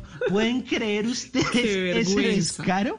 No, Entonces, terrible. claro, todo el mundo y se ve photoshopeado, ni siquiera se les ve como las banditas que les cuelgan de la oreja y eso parece como si tuvieran un relleno azul así en la mismísima cara, lo cual es horrible. Las fotos son muy chistosas de viendo cómo toda la gente tiene un supuesto tapabocas photoshopeado en su cara, descuidados y encima de todo descarados. Ya les voy a compartir las fotos en mi cuenta de eh, Twitter arroba Hernández Simón. Es para morirse de la risa. Mire, mire lo que me encontré, está buena esa. Mire lo que me encontré. En junio de este año, una periodista que se llama Victoria Price, que trabaja para el Canal 8 en, eh, eh, el sur de la Florida, el Canal 8 pertenece a NBC, pues ella estaba al aire presentando sus noticias y no sé qué pan, cuando una televidente la vio y le respondió, y le dice, oye, acabo de ver tu directo y me ha preocupado el bulto en tu cuello, por favor, haz que te revisen la tiroides. Me recuerda mi cuello, el mío resultó ser un cáncer, cuídate. Le dejó ese mensaje eh, de manera pública a la presentadora, a esta Victoria Price, esa gran presentadora, hermosísima además, de este Canal 8, y le dejó ese mensaje y ella dijo, oiga, ¿será? ¿Fue a hacerse el examen? Sí, señores. Sí, señores. Ay, Victoria Dios. Price también tenía cáncer eh, ahí en el cuello. Y obviamente, gracias, gracias a la televidente, lo detectaron a tiempo y se lo están tratando. Qué fíjense, bien, fíjense bien. ahora las sugerencias y la gente anda más pendiente de uno. Pueden ver a la hermosísima Victoria Price en Instagram, arroba Victoria Price TV. Muy linda ella. Y gracias a una televidente, gracias a los que están al otro lado, ¿no? De, la pantalla o frente al televisor, o a ustedes, nuestros queridos oyentes, gracias a ustedes nosotros nos mantenemos acá. Eso fue lo que me encontré en esta mañana. Uy, pues mire lo que me encontré. Una mujer se hizo pasar por un fantasma para no pagar su Uber. Esto sucedió en México y me dio mucha curiosidad cómo se hace ¿qué pasar es uno por un fantasma, ¿me entiende? Entonces, mire la historia. Resulta que Qué el bueno. conductor que se llama Marcos publicó la historia en un grupo que tienen de varias personas que manejan Uber para cuidarse, para que no suceda nada. Y la voy a leer tal cual. Me tocó dejar a una chava en la colonia moderna en Monterrey.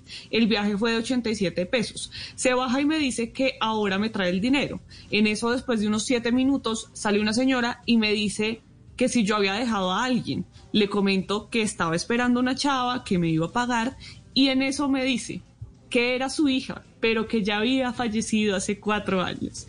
Y sucedía eso ya varias veces con varios conductores que llegaban y decían que habían traído a su hija, que en realidad está muerta y es un fantasma. Y dice, nunca había visto algo así con tal de no pagar, pero me hizo tanto la noche que ya ni siquiera le cobré.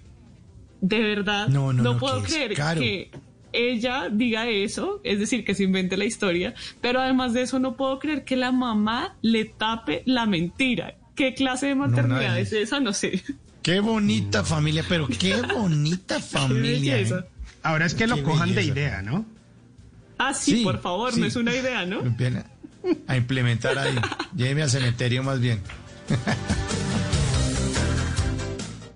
Antes del sonido envolvente estaba el cine mudo. Antes de la grabación digital estuvo el celuloide. Antes de los multiplex estaban los grandes teatros. En Blue Jeans, un vistazo al pasado del cine en 35 milímetros.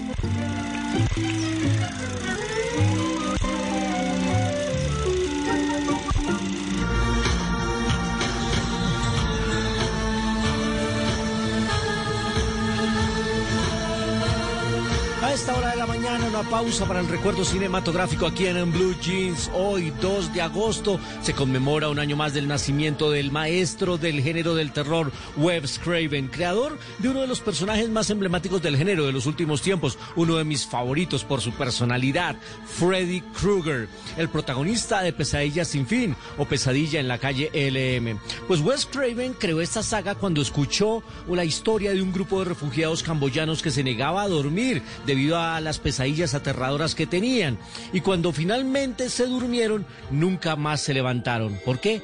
Porque se murieron durante el sueño. Y así se creó esta historia creando este personaje maravilloso que era protagonizado por Robert Englund. A los que recuerdan eh, la famosa serie B, La Batalla Final, pues era el que hacía el personaje de Willy, que era como el extraterrestre, buena gente. Pues ese era Robert Englund detrás de la máscara de Freddy Krueger. Aunque en un principio lo iba a interpretar David Warner, otro actor, pero qué bueno que se lo dejaron a Robert Englund. ¿Todos recuerdan esa escalofriante canción, la que hacen las niñas cuando están saltando lazo? Bueno, hoy no les voy a poner esa canción, pero sí les voy a poner algo de música, porque el personaje se convirtió en un ser tan importante en la cultura pop que hasta Will Smith le cantó cuando hacía parte del dúo DJ Jesse Jeff and the Fresh Prince.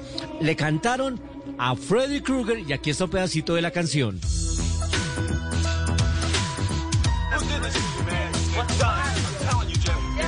Now I have a story that I'd like to tell Ahí está. Will Smith cantándole a Freddy Krueger. Esta canción no hizo parte de ninguna banda sonora, pero se convirtió en un éxito.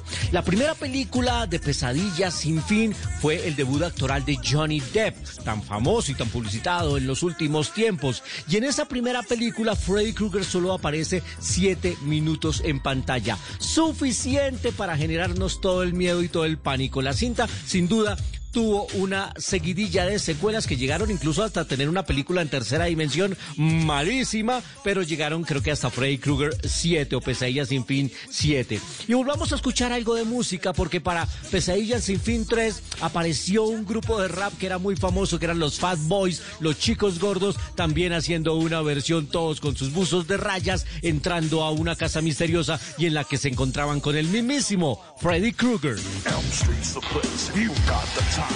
Listen to this. Bust rhyme.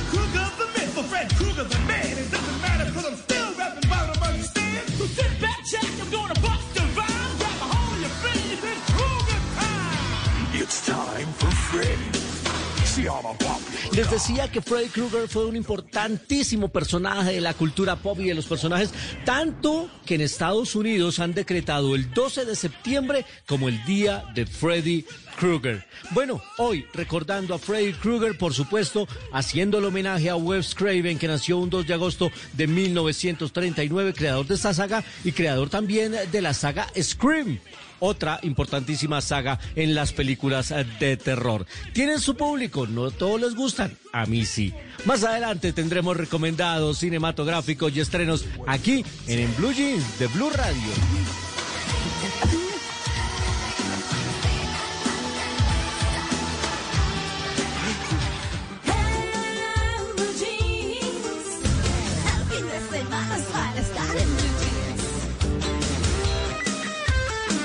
Bueno, para quienes están llegando a la sintonía de en Blue Jeans, estamos hablando hoy de gestionar las emociones. Y gestionarlas porque, bueno, eso siempre, bajo cualquier circunstancia, así sea esta especial en la que estamos como en otras, pues obviamente, eh, pues hay que lidiar con ellas. Eh, tenemos una forma de ser, tenemos unos aprendizajes frente a, a cómo enfrentar las cosas, pero bueno. Eh, les quiero recordar que estamos con la doctora Tatiana Barreto, que es psicóloga y experta en todos estos temas. Y doctora Tatiana, pues hablábamos, sí, de las propias, de las emociones propias. ¿Qué hacemos con las de los demás? Bueno, con las de los demás cuando son, bueno, nosotros tenemos varios niveles de cercanía, ¿no? Es decir, hay un círculo más cercano a nosotros, que es la familia, ¿no? ese, ese entorno de las personas con las que vivimos, los compañeros de trabajo, y bueno, y ahí se va desplegando, ¿no? Como por ondas. Y es importante estar atentos, atentos a las, a las señales que a veces están emitiendo las personas, a ver si alguien se está aislando, si constantemente está hablando en negativo, y en, y en muchas ocasiones escuchar, ¿no? Hay un elemento muy sencillo, eh, eh, ¿no? Ya lo decía Aristóteles, ¿no? Con ese término de la catarsis, y es que, pues, efectivamente, mm, hay momentos en los que necesitamos que otra persona nos escuche. Ojalá sí, elijamos ese interlocutor que permita la doble vía, ¿no? Porque a veces nos encontramos con personas que hablan, hablan, hablan ellos, ¿no? De todo lo que sintieron y cuando yo ya voy a tener como el espacio también de decir, yo me estoy sintiendo así, entonces la persona dice, bueno, y entonces nos hablamos otro día. Y me deja a mí con las emociones de él, ¿sí? De esa persona, me deja con sus emociones y con las mías. Entonces, sí es muy importante tener esos espacios, ¿no? Lo que uno llama las conversaciones terapéuticas, esa persona con la que uno pueda no quedarse divagando sobre todas las tristezas eh, de la vida, pero sí que uno pueda compartir, ¿no? Me estoy sintiendo preocupado, triste, tenso. Entonces, eh, ahí es muy importante que sepamos también elegir esa persona que está realmente en capacidad de escuchar Claro. Sí. Y de ofrecer como ese apoyo que uno necesita. Bueno, yo, yo ahí, yo ahí quisiera preguntarle lo siguiente, porque es que uno se encuentra, bueno, por lo general con personas que lo saludan, pues a su manera, como como le va bien, o contestan como estén, o lo que sea, bueno, en fin, como, como lo regular. Pero hay personas que siempre uno se encuentra, y yo creo que uno las puede meter, puede meter ambos extremos en lo tóxico. Uno es cuando ya, ¿cómo le va? No, pues ahí esta situación tan espantosa, Dios mío. Este no sé qué. Pero pues claro que la situación es difícil y no ahora, sino la que esté afrontando quien sea en el momento que crea y además en lo que piense que es espantoso, ¿cierto? Pero también esas personas que uno se encuentra y que lo saludan, eh, dice uno, hola, ¿qué hubo? ¿Cómo te va? O lo que... No, divinamente, mejor imposible, la vida no me puede sonreír más. Esto, y uno dice, uff, pero y está. O sea, como que en los dos casos le dan a uno ganas de salir corriendo, porque dice, ¿y esto qué son estos extremos tan horribles? Entonces, es como, digamos, como, porque uno, diga, a ver, uno le suye a las personas o tan negativas o tan extremadamente positivas, y yo no digo que sea malo, está bien, para ellos, pues, pero, pero a uno como que lo enerva, como que dice, uy, pero esto que es esta exageración, porque hay gente que uno identifica como la que siempre se encuentra y se queja, o algunos, algunas, que llega uno y saluda y no pueden más de la dicha, que pues buenísimo, ¿no? Buenísimo, pero como Sí, que pero- postizo, yo no sé. Sí, o podemos estar hablando, eh, tú lo decías al inicio muy, muy claro, ¿no? Estamos hablando de cosas, por ejemplo, como la bipolaridad, que podría ser uno de esos dos extremos, ¿no?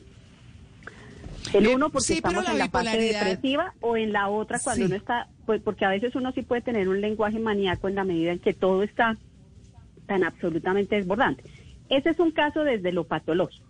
Pero está el otro caso del que considera que así lo debe ver porque porque también tenemos temor, lo que decíamos ahora hace un rato, de que nos vean débiles, ¿no? Entonces a veces me, me paro en ese punto en el que he decidido que nadie tiene por qué verme mal, ni por qué sentir, ¿no? Compasión de mí, ni por qué.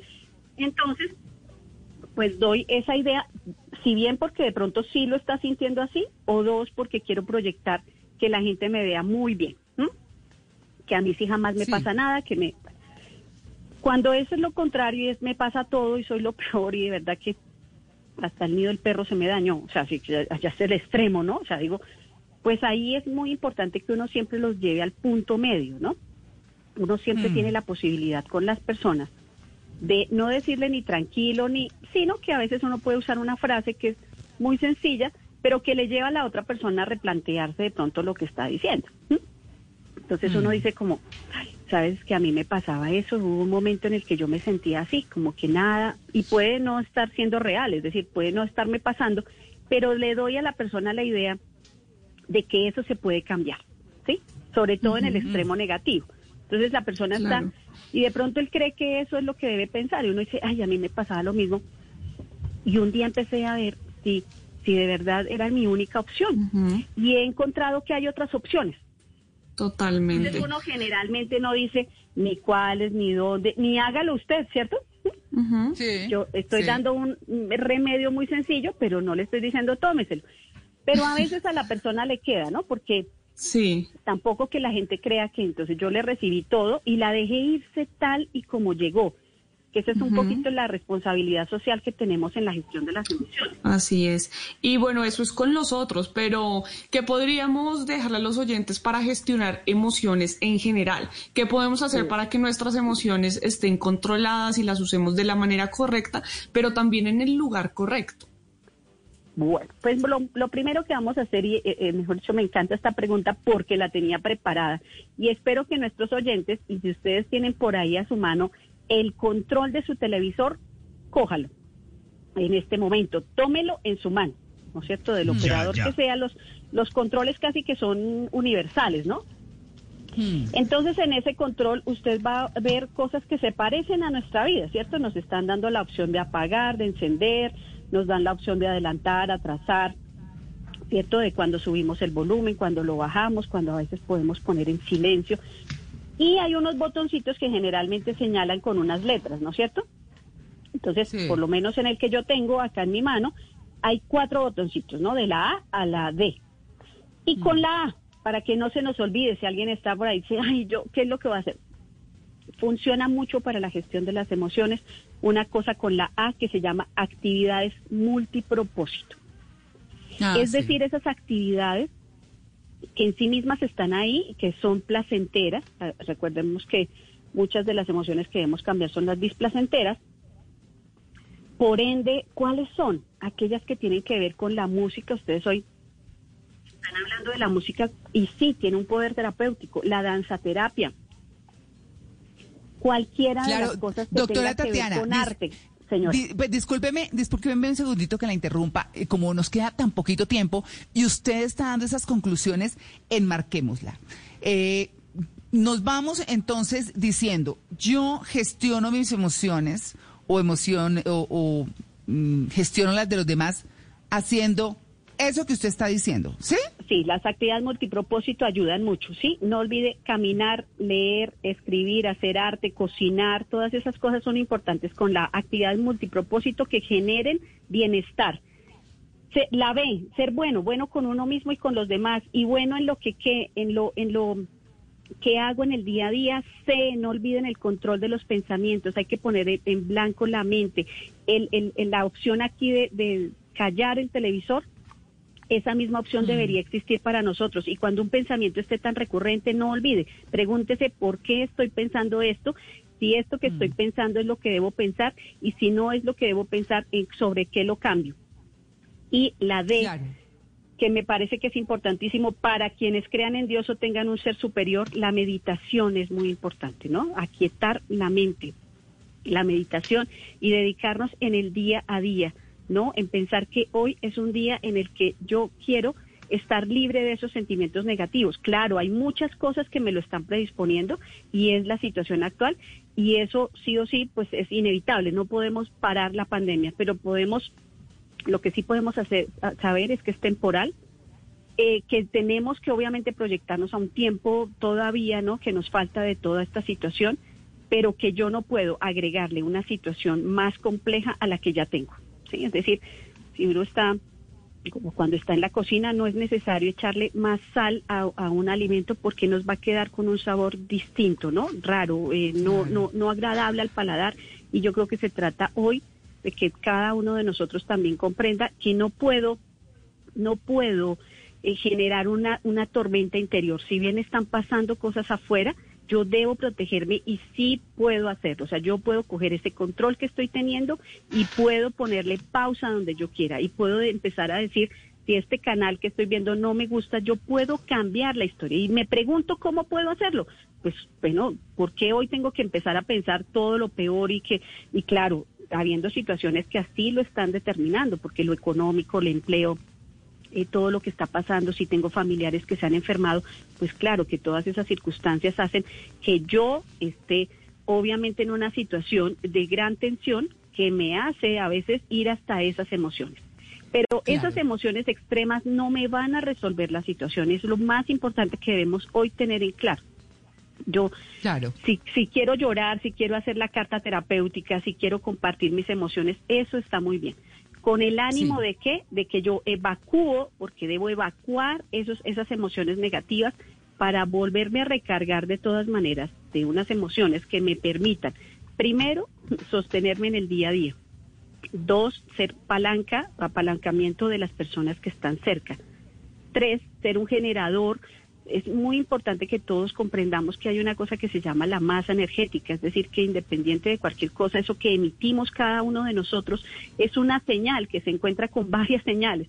Cuando usted está en Claro. un sitio donde las personas hablan positivo y empiezan a ver la situación, no, no, no, es decir, de la manera en la que se debe ver y es esto está pasando y lo que tenemos que hacer es que para que pase más rápido tenemos que parar más rápido y empezar a pensar Sí. de una manera distinta y cuidarnos. Sí. Sí. Eso, eso es muy importante. Y, y, y la- y sobre todo una gestión de, del autocuidado, que yo creo que esa es la más importante, no la hemos tomado, ¿cierto? Sí, Claro, ya por somos tan perversos que vamos y hacemos todo lo contrario. Sí, señora. Bueno, es que Bueno. estamos ya pasados de tiempo Ay, y mío. agradezco muchísimo, doctora Tatiana Barreto, por su atención con el Blue Jeans de Blue Radio. Que tenga un maravilloso domingo. A ustedes, muchas gracias.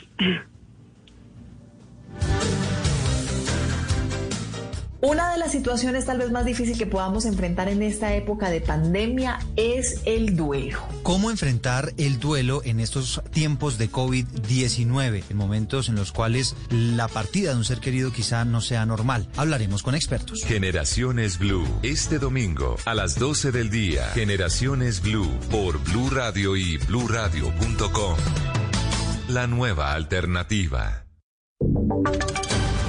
Voces y sonidos de Colombia y el mundo en Blue Radio y bluradio.com. Porque la verdad es de todos. Son las nueve y dos minutos de la mañana. Actualizamos información en Blue Radio. El fin de semana pasado registramos aquí el robo del buque hospital en Buenaventura. Y lamentablemente hoy la noticia tiene que ver con el saqueo del centro de formación Puerto Azul en Cartagena. Allí le daban clases artísticas a aproximadamente 94 niños. Dalida Orozco.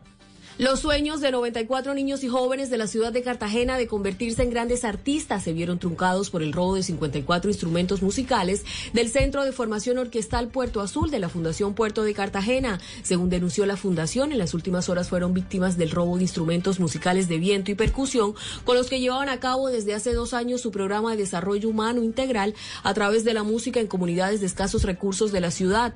Livia García, directora de la Fundación Puerto de Cartagena. Desafortunadamente, pues eh, estaban los instrumentos almacenados en una bodega por efectos de la pandemia, esperando poder retornar a la presencialidad con el programa de música. Se eh, entraron algunas personas eh, inescrupulosas y se robaron los instrumentos. Entre los instrumentos robados hay una guitarra eléctrica, un piano eléctrico, cinco saxofones, cuatro llamadores y un par de congas, entre otros. La fundación invita a denunciar a quienes se acerquen a músicos o locales comerciales vendiendo estos instrumentos. Gracias, Dálida. Son las 9.13 minutos. En los últimos días ha venido aumentando el número de muertos por COVID-19 en Cali, que ya tiene listos cuatro contenedores fríos en caso de que se desborde la capacidad en los crematorios y en los hospitales para almacenar los cadáveres. Natalia Perea. Así es, pues desde los camposantos metropolitanos en Cali aseguran que se ha aumentado el flujo de personas solicitando cremaciones debido al COVID-19. Es por esto que los hornos crematorios trabajan las 24 horas del día para atender la alta demanda. Víctor Hernán Pineda, director de operaciones de funerarias y camposantos metropolitanos. No, pues nosotros estamos trabajando los hornos crematorios 24 horas y la capacidad que tenemos nosotros de cremación en cada horno es entre 10 y 12 cuerpos. El funcionario le hizo un llamado a los caleños para que no abran las bolsas donde van los cadáveres con pacientes COVID para evitar que se propague el virus. Piden ese familiar o ese amigo. En 10, 12, 14 días, Dios no quiera, están despidiendo a otro familiar por la imprudencia que tuvieron. El alcalde de Cali, Jorge Iván Ospina, aseguró que diariamente se están registrando entre 10 y 12 decesos por COVID-19. Cali adquirió también más cuartos fríos con capacidad para 200 cuerpos. 9, 4 minutos. La Secretaría de Salud en Bogotá recomendó a los ciudadanos que no se automediquen. Y es que resulta que durante el segundo trimestre de este año se ha encontrado que ha habido muchas intoxicaciones, especialmente con acetaminofén. Silvia Charri. Sí, este es un informe que realiza trimestralmente la Secretaría Distrital de Salud de Bogotá sobre el comportamiento de las intoxicaciones con sustancias químicas registradas en el sistema de vigilancia en salud pública. Dicen que con un 39% las intoxicaciones con fármacos ocupan el segundo lugar de afectaciones relacionadas con este tipo de exposición inadecuada a sustancias químicas. Los menores entre los 0 y los 10 años de edad son los más afectados, seguidos por la las mujeres adolescentes con edades entre los 11 y los 21 años. Así lo dijo Carlos Julio Pinto, que es el director de epidemiología de la Secretaría de Salud. Escuchemos. En este periodo el mayor porcentaje correspondió a intoxicaciones por acetaminofén con un 16.8%. Muy importante resaltar que en estas intoxicaciones por fármacos el grupo de 0 a 10 años es el que presenta el mayor porcentaje de afectación con un 45.6%. Por eso la invitación de la Secretaría es a no automedicarse y ante los síntomas de cualquier enfermedad, pues dirigirse a su entidad prestadora de salud.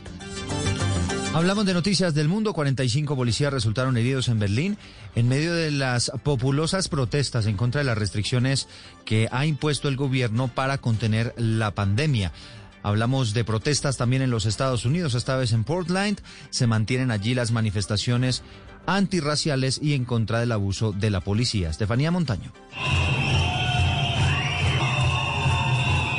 En Berlín, por delitos como resistencia a la autoridad, desorden público y uso de símbolos inconstitucionales, fueron detenidas 136 personas en medio de las protestas que ocurrieron ayer, según informó la policía de la ciudad. Alrededor de 20.000 personas participaron en el Día de la Libertad que se realizó contra las medidas de prevención frente al coronavirus, que según sus participantes limitan las libertades individuales. La gran mayoría de las personas no llevaba tapabocas ni respetó la distancia de seguridad de un metro y medio. Y en Estados Unidos, en la ciudad de Portland, siguen las personas en la calle y completan tres semanas de protestas que aumentaron tras la llegada de agentes federales enviados por Donald Trump, quien dijo que permanecerían allí hasta que termine lo que él define como una limpieza de anarquistas y agitadores. Anoche hubo enfrentamientos entre policías y manifestantes y un grupo de ellos arrojaron botellas de vidrio a una estación de policía, pero el resto se reunió pacíficamente. Portland se ha convertido en la ciudad epicentro de las protestas raciales en el país. En información deportiva a las 9 de la mañana, 7 minutos, les contamos que el Barcelona descartó el regreso de Neymar para los fichajes o entre los fichajes de, este de esta mitad de año, de este mercado de verano. Joana Quintero. Eduardo, así es. Mire, Josep María Bertomeu, el presidente del Barcelona, en entrevista para el diario Sport, habló sobre Neymar, pues se rumoró durante varias semanas que el brasilero dejaría el PSG y regresaría a su antigua casa. Sin embargo, Bartomeu descartó este escenario. Neymar es un jugador que el año pasado todo el mundo sabe que intentamos que volviese al Barcelona. Tuvimos conversaciones con, con PSG, hablamos largo y tendido de, de esa posibilidad, pero en esa ventana de verano no hay ninguna conversación. Es muy complicado porque el PSG también como uno de los grandes clubes de Europa también sufre. Neymar ha realizado una celebración después de haber logrado el título de la Copa de la Liga de Francia con el PSG en las últimas horas. Noticias contra reloj en Blue Radio.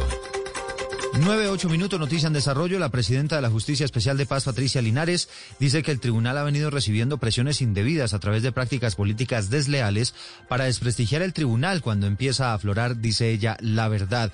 Sus declaraciones hacen parte de una entrevista publicada esta mañana por el diario El Tiempo. La cifra ya son 24 meses los que está a punto de cumplir el gobierno del presidente Iván Duque y en entrevista con el diario El Espectador el jefe de Estado dice que no busca aplausos. Destacó que Colombia ha sido reconocido como uno de los países que mejor ha atendido la pandemia y advirtió que no está haciendo trizas la paz, pero que es necesario que la contraparte también le cumpla al país. Y hay una noticia para estar atentos, tiene que ver con el ex delantero marfileño Didier Drogba, tal vez uno de los más famosos que tuvo en su momento el mundo, porque se lanzó a la presidencia de la Federación de Fútbol de su país. Ampliación de todas estas noticias en blueradio.com, seguimos con en Blue Jeans. Este domingo, en Sala de Prensa Blue. La lucha por quedar en un buen lugar en la fila mundial por la vacuna contra el COVID-19 y los mitos y verdades sobre las cuarentenas. El defensor del pueblo se despide de su cargo con una dramática radiografía sobre el asesinato de líderes sociales. Y la mala hora de Donald Trump vista desde los Estados Unidos por un analista que nos cuenta sobre las cruciales semanas que vienen para el mandatario. Sala de Prensa Blue. Este domingo desde las 10 de la mañana. Presenta Juan Roberto Vargas por Blue Radio y bluradio.com. La nueva alternativa. En tiempos de crisis, existen seres con almas poderosas que se convierten en héroes de nuestra historia. En Organización Solarte, queremos dar gracias a cada uno de nuestros colaboradores por superar sus miedos, arriesgándolo todo para entregar cada día no solo alimentos de primera necesidad a toda Colombia, sino también la esperanza de que todo va a estar bien. Porque cuando la bondad se pasa en la comida, el amor es el alimento. En Organización Solarte, trabajamos pensando en usted. Coronavirus afecta a Chile en este momento. Desde Ecuador queremos informar que el 15 de agosto es la fecha. Se detiene el fútbol argentino a causa de la pandemia, a causa del coronavirus. Se ha confirmado que el retorno del fútbol peruano. Todas las competiciones de fútbol brasileiras fican suspensas. Cuando todo se detuvo. Nosotros no. Definir a los jugadores. Este jugador es... Es decir, el jugador de fútbol, el goleador, la persona, el tipo caballeroso, el ejemplar. Al final todos van por el bien de, por el mismo objetivo. Y gracias, porque a ustedes eternamente tendremos que agradecerles justamente esta gran alegría para el país. Porque la radio es como la vida. Blog Deportivo de Blue Radio, la nueva alternativa.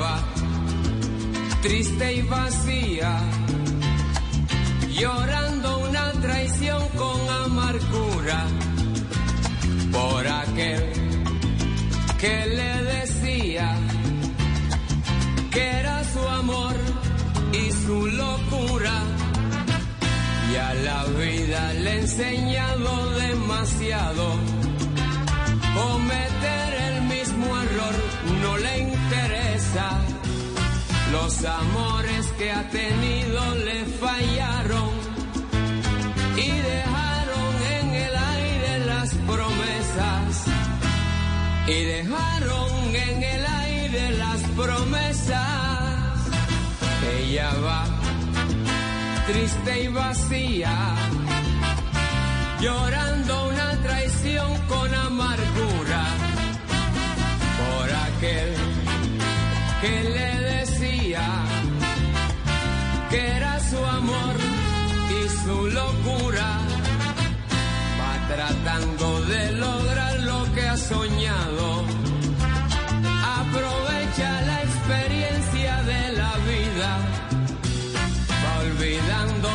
sufrimientos del pasado, la calumnia y la mentira la castigan. La calumnia y la mentira la castigan. Ella va triste y vacía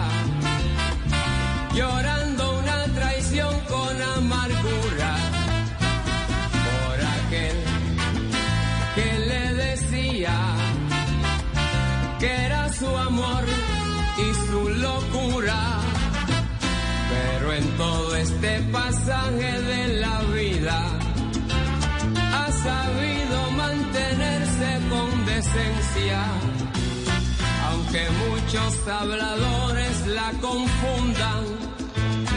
Un grande, un gigante que aún no hemos olvidado a pesar de que se nos fue ya hace varios años, el gran Héctor Lavoe de Nueva York para el mundo de Ponce también, donde hoy reposan sus restos. Pues esta canción que se llama Triste y Vacía, a propósito de nuestro tema del día de hoy, que tiene que ver con ese manejo de las emociones. Y hablando de eso, pues nosotros no solo le hemos pedido a nuestros oyentes que manejen sus emociones, sino que voten en nuestra cuenta de Twitter arroba Blue Radio Co, porque les hicimos una pregunta, Mauricio.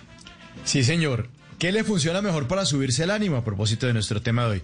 ¿La música o la comedia? Es decir, ver de pronto en televisión algo bien divertido que nos haga reír. Pues la música sigue ganando, Simón y oyentes. 75% de nuestros oyentes prefieren la música y el 25% prefieren comedia o ver algo divertido en imágenes que los hagan reír o que les suban el ánimo. Pues la música, definitivamente como es la música, usted les pone buena máximo. música como esta canción Sota. Los fracasos de la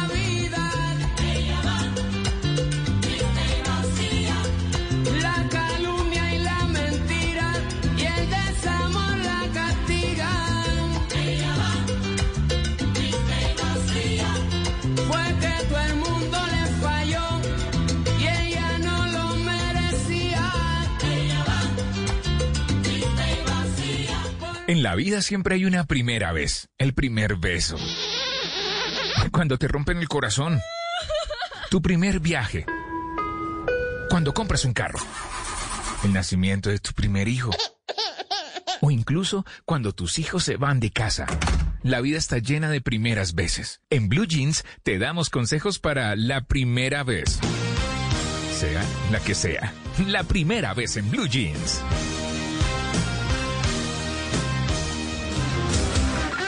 Nueve de la mañana, 16 minutos. Hoy vamos a hablar de un tema que tiene mucho que ver con nuestra productora Paola, pero primero quiero que escuchen Uy. este audio y adivinen el personaje. Tal vez conocen mi nombre, pero no conocen mi leyenda. Fácil, fácil. Protejo a los inocentes. Se lo debemos Está fácil. todo a él. A ver. Mi valerosa y noble. El gato con botas. Perfecto. Esa voz de Antonio Banderas es inconfundible. Es el gato con botas. Haciendo carita, haciendo pucheros. Ay, sí. No, ese es un gran personaje. Y si usted se pone a pensar en personajes famosos de este tipo, pues está también Garfield, por ejemplo. Eh, por el otro lado, en perros está Scooby-Doo, que es muy, muy famoso y lo fue durante muchísimo tiempo. Y claro, tiene que ver con nuestra productora porque adoptó una nueva mascota. Sí, un perro. Primicia. ¿En serio? Sí. Métame cortinilla última hora, por favor. Entonces, esta primicia, eh, pues tiene mucho que ver con lo que vamos a hablar en la primera vez. Y es que aunque el gato con botas, Scooby-Doo no son los más convencionales cuando nos ponemos a hablar de mascotas, pues mi perro no es nada como Scooby-Doo, ya quisiera yo que resolviera crímenes, pero no es así. Entonces, estas mascotas famosas nos dan mucho pie para hablar de las mascotas con las que vivimos, la primera vez que las llevamos a nuestras casas para vivir con ellas durante muchos años. Es una responsabilidad. El vínculo que se hace con una mascota es muy fuerte. Hace poco vi un video de una persona que tiene un perico de mascota y tienen un vínculo muy fuerte. Uno pensaría, bueno, un perro, un gato, pero no, hay mascotas no convencionales y las personas forman vínculos muy fuertes con ellas. Y la primera vez que uno lleva una mascota a su casa, pues tiende a ser, digamos que confusa. Hay algunas cosas que hay que ajustar. No sé si ustedes se acuerdan de cómo fue esa primera vez, María Clara, que tiene mascota. eh, Sí. Al llevarla a la casa, todo lo que uno tuvo que aprender, No, el. Pe- pero ¿sabe qué pasa ahí? Lo, lo que sucede es que a mí las mascotas, las mascotas me tocaron diferente. Toda la vida tuvimos perro en la casa. Mi papá, de hecho, se murió y dejó su perro. O sea, siempre, siempre hubo perro con nosotros. Y el tema era que yo, acuérdense que yo viví en muchas partes del país, en pueblos, en ciudades pequeñas, y la cosa era muy distinta. No era el tema de acá de váyanse con la mascota, recoja, no sé qué, sino uno sacaba el perro y el perro se iba, quién sabe para dónde, y volvía. O sea, de verdad, así era.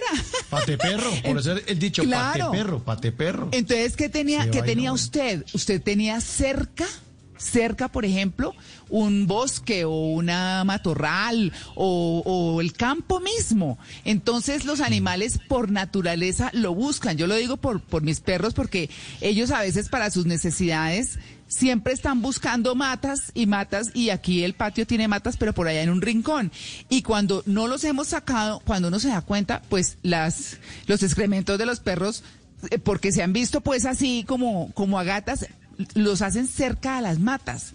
Entonces es como la naturaleza de ellos. Y uno dice, uy, no saque este perro, Dios mío. Bueno, pero, pero digamos que en la época en que yo tuve perritos pequeña, pues obviamente era así. No es como lo que usted hoy tiene que cargar bolsita, llevar Ay, una sí. palita, lo que sea. Todo eso es un camello, es un camello. Y el concentrado y todo, María Clara. Yo no sé si usted, Todo. sus perritos en su niñez, por lo menos en mi niñez, no les dábamos concentrado.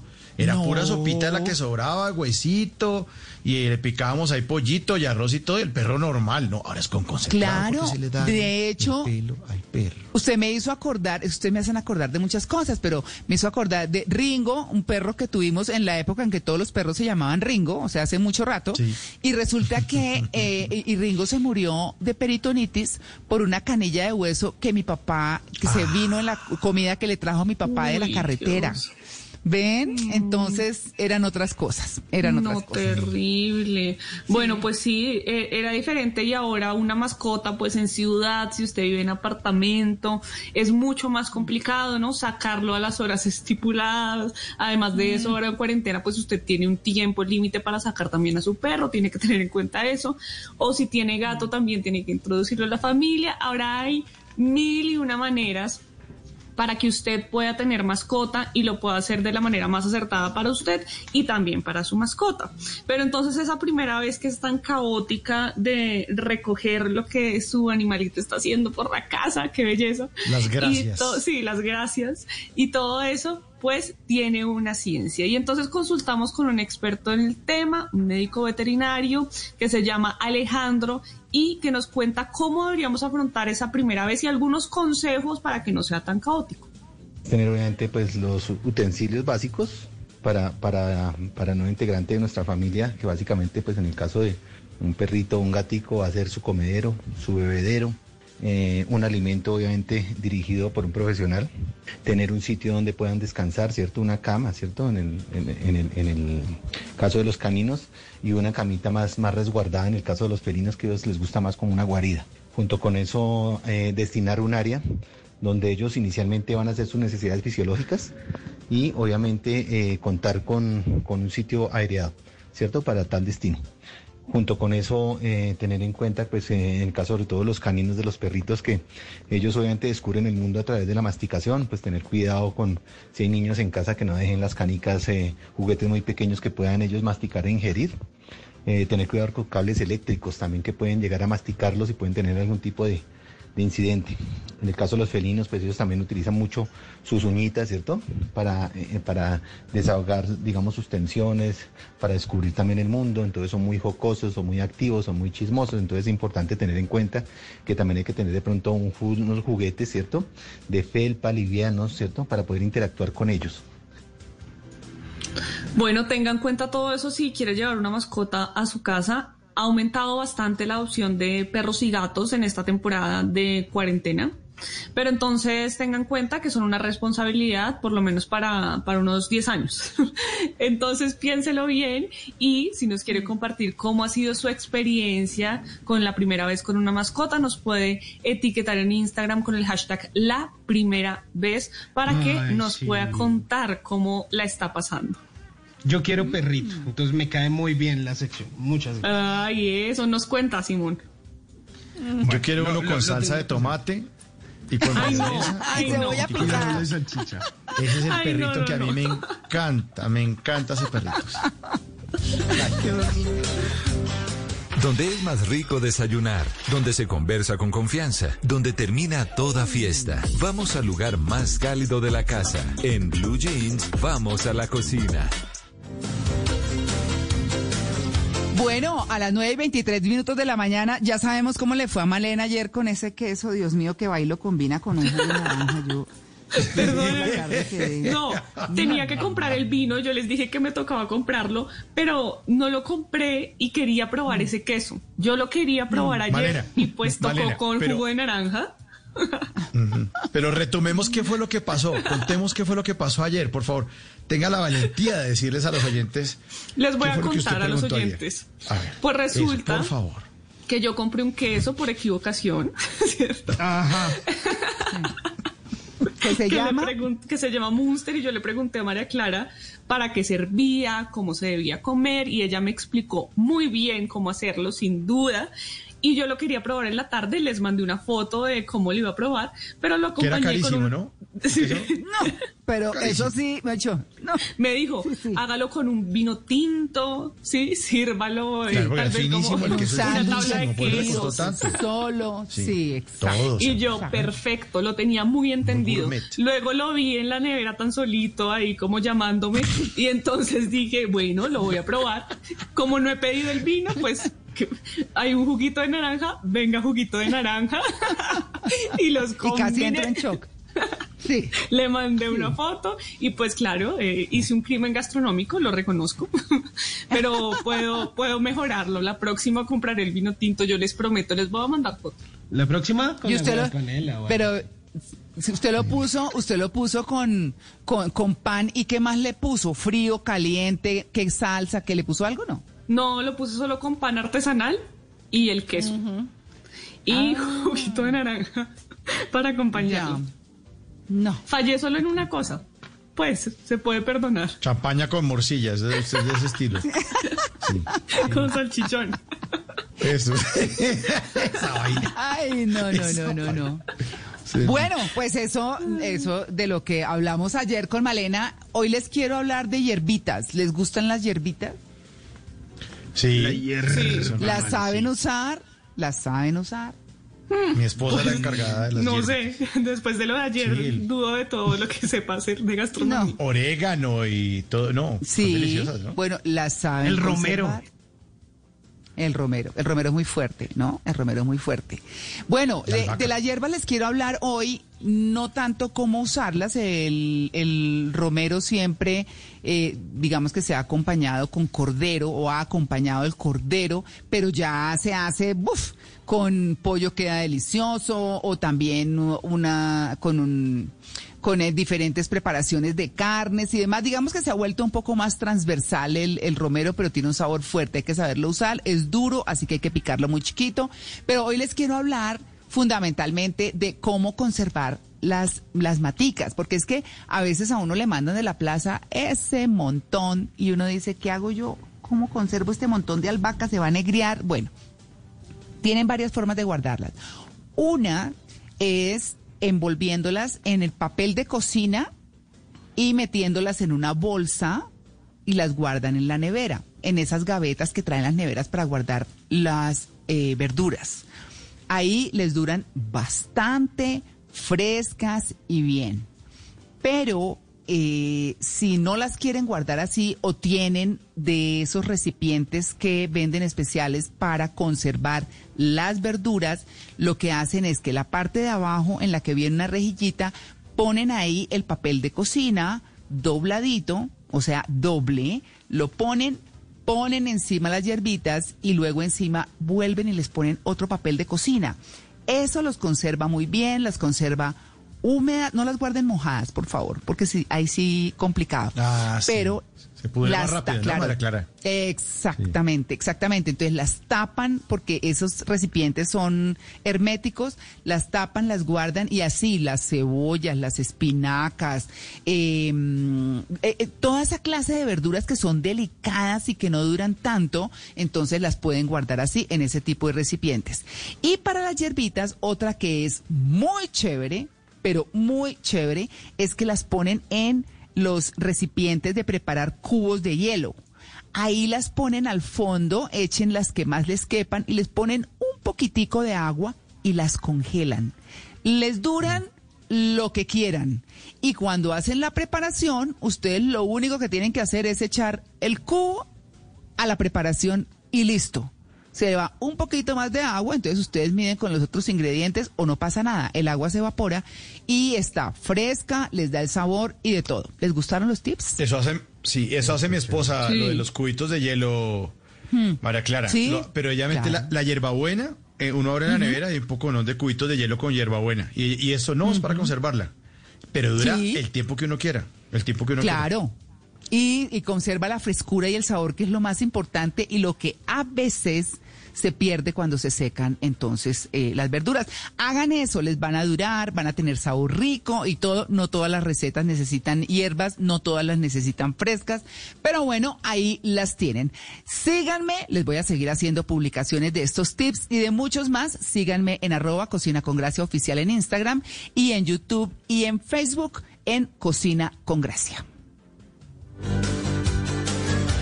Tenga a la mano el número de los domicilios, acomode su almohada, prepárese para las ojeras y dele play a su serie favorita. En Maratoneando.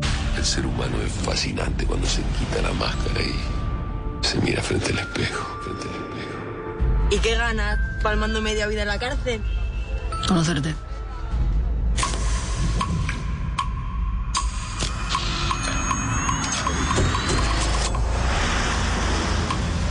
Bienvenidos al oasis. Un golpe más. Alístese para maratonear porque nos traemos de Netflix, o más bien de Fox España inicialmente, una serie a la que le fue muy bien y quizá era de las más esperadas para esta temporada de verano. Les hablo de Vis a Vis, esa exitosa serie en muchas ah, plataformas que habla sobre la vida de unas reas. Ellas están en medio de una cárcel y hay conflictos, hay duelos, hay emociones, incluso hay amoríos. Pero resulta que luego de la última temporada que habíamos podido ver a través de Netflix, pues algunas de ellas quedaban libres. Así que decidieron hacer como una especie de última temporada, aunque posiblemente pueda que tengamos una nueva entrega. Y a esto le llamaron Vis a Vis Oasis. Pues este Vis a Vis Oasis sigue la historia de dos de sus personajes más importantes, Macarena y Zulema, que ellas luego de salir de la cárcel parece que no aprendieron mucho, ¿no? Se dedicaron a atracar joyerías, bancos, casinos, como que no se rehabilitaron, seguían siendo medio malandrinas. Y resulta que dijeron, no, ¿sabe qué? Ya nos cansamos de esta vida, vamos a hacer un último golpe y vamos a robarle una tiara de diamantes a la hija de un importante narco mexicano. O sea, como que no les gusta meterse en problemas casi. O sea, nah, eso para qué. No queremos la vida. Y eh, resulta que horas antes del robo, como que la cosa se empieza como a tornar medio sospechosa, no sale del todo bien. Y bueno, como lo tenían previsto su plan, pues mm, se les complica y ahí empieza la trama de ese Vis a Vis Oasis que ya se pueden disfrutar a través de la plataforma de Netflix. Pero también les tengo otro recomendado para quienes son seguidores de los carros que se transforman en robots. Hice lo que tuve que hacer para acabar con esta guerra.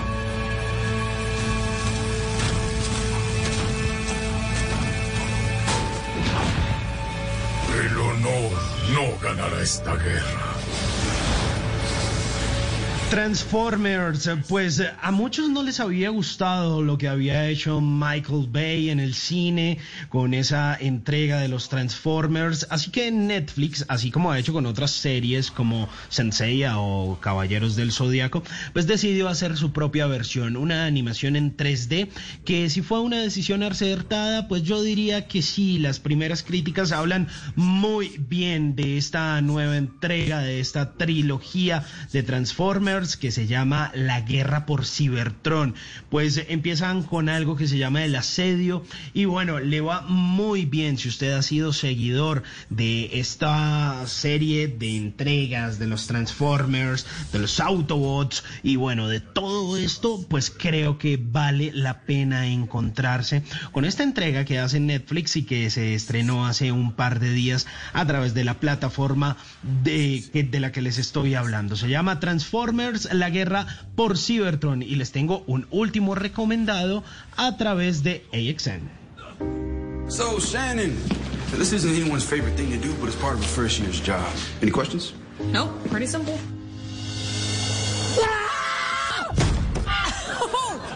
I'd like to welcome my very own Dr. Shannon Rivera to the night shift. The Night Shift o el turno nocturno, como a muchos médicos de nuestro país les ha tocado por estos días, durísimo, dándole duro y cuidándonos y entregándolo todo. Pues esta serie recopila un poco eso. Ya van varias temporadas y tendremos la oportunidad de, de ver ese estreno a través de AXN aquí en Colombia. Es una serie como las que siempre vemos que tiene ese argumento que sigue la vida del personal médico que trabaja en un turno de noche en la sala de emergencias de un hospital, esta vez en el San Antonio Memorial Center en los Estados Unidos. Un gran elenco, bueno, al que le va muy bien y bueno, a quien eh, de pronto le han gustado esas series como de este tipo, como Good Doctor, que está también a través de Sony, como Grey's Anatomy, pues seguramente esta serie, The Night Shift, pues le va a encantar. Así que ahí está mi recomendado, se lo pueden encontrar a través de la plataforma de AXN. Son mis recomendados del día de hoy aquí en Maratoneando. Simón, Simón, es que yo, usted ha hablado en algún momento, eh, es que no recuerdo, habló de Wonder. Wonder, la película, no, pero Luis Carlos sí habló de Wonder. Ahora está en Netflix, ¿no? No, está en Netflix y le cuento que me la vi anoche. Me la vi anoche y me parece que es una película bellísima, muy emotiva, muy para verla los chinos que hacen bullying, que son hartos, pero también para que la vean los papás que tienen hijos con alguna condición difícil. Wonder es, eh, como muy seguramente lo comentaba Luis Carlos, una película de un niño que por un tema genético eh, nace deforme y le hacen como, y tiene unos, obviamente unos rasgos muy complicados, demasiado eh, evidentes, visibles, y atraviesa por toda una época en su colegio. La mamá es Julia Roberts, el papá, ay, el papá es ese actor. Owen eh, Wilson. que- Exacto, bueno, eh, y ellos muestran cómo ellos le dan aliento, cómo supren, la hermanita también, es decir, es una cosa muy linda y al final el mismo niño dice una frase muy linda que les quiero compartir y dice, sé gentil, pues todo el mundo está peleando una batalla difícil y si realmente quieres ver cómo es la gente, todo lo que tienes que hacer es observar. No, es bellísima. La, Muy los invito linda. a que la vean. Muy linda, muy, Muy linda. buena, sí. Esa es mi recomendación.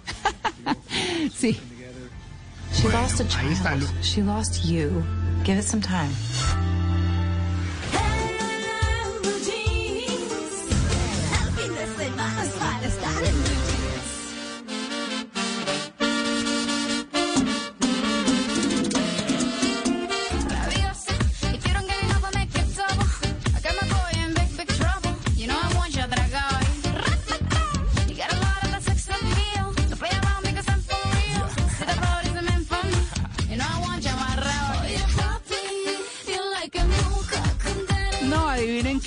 Con esta rumba. Ay, Hmm. Con sus rabiosas. Sí. Tío Juanca. Su merced, ¿cómo le va? Bien. ¿Cómo le va a usted, Juanca? ¿Bien? No, bien, bien.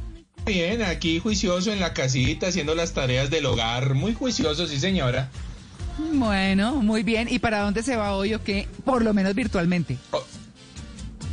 Hoy, hoy nos vamos a ir de viaje chévere, aunque esta canción no era, aunque sí me queda bien, la verdad es que me la empecé a bailar, pero yo no sé si esta canción es de Mauro o de Simón, pero, pero No, ya mía, usted me la es mía. Así que, así que está chévere. Ah, No, es la mía, es ya mía, sé. Juan. Sí. Ya sé. Es que era, ¿Qué es dice? que era ¿Por qué? el preludio, era el preludio a Juan Carlos, porque como le gusta que le hagan... Sí, señor. Ay, papito, yo no lo conozco a usted. Y poner las bravas, porque Sí, usted, usted es de los que dice que entre más bravas mejor la corrida. Pues él le tengo Claro, de mucho mejor. Claro, canción de Shakira, para que estamos hablando del manejo de las emociones. Ahí está para Juan Carlos Solarte. Y le cuento, Juan Carlos, eh, que pusimos una encuesta hacia el inicio del programa y les estamos preguntando a nuestros oyentes qué le funciona a usted mejor para subirse el ánimo, hablando de estas emociones. ¿La música o la comedia? ¿A usted qué le funciona, Juanca? ¿La música o ver comedia en televisión? Algo que lo haga reír. Y yo creo que a mí me viene mejor la, la comedia, ver una buena peli Sí. Chistosita está chévere, sí, sí, sí. Pues usted está en la minoría porque la gente opina que la música en un 75% o en 1123 votos y que la comedia en un 25%. Sigue ganando la música. Usted prefiere la comedia porque a usted le gusta el y hacerla reír. Ahí está, rabiosa de Shakira.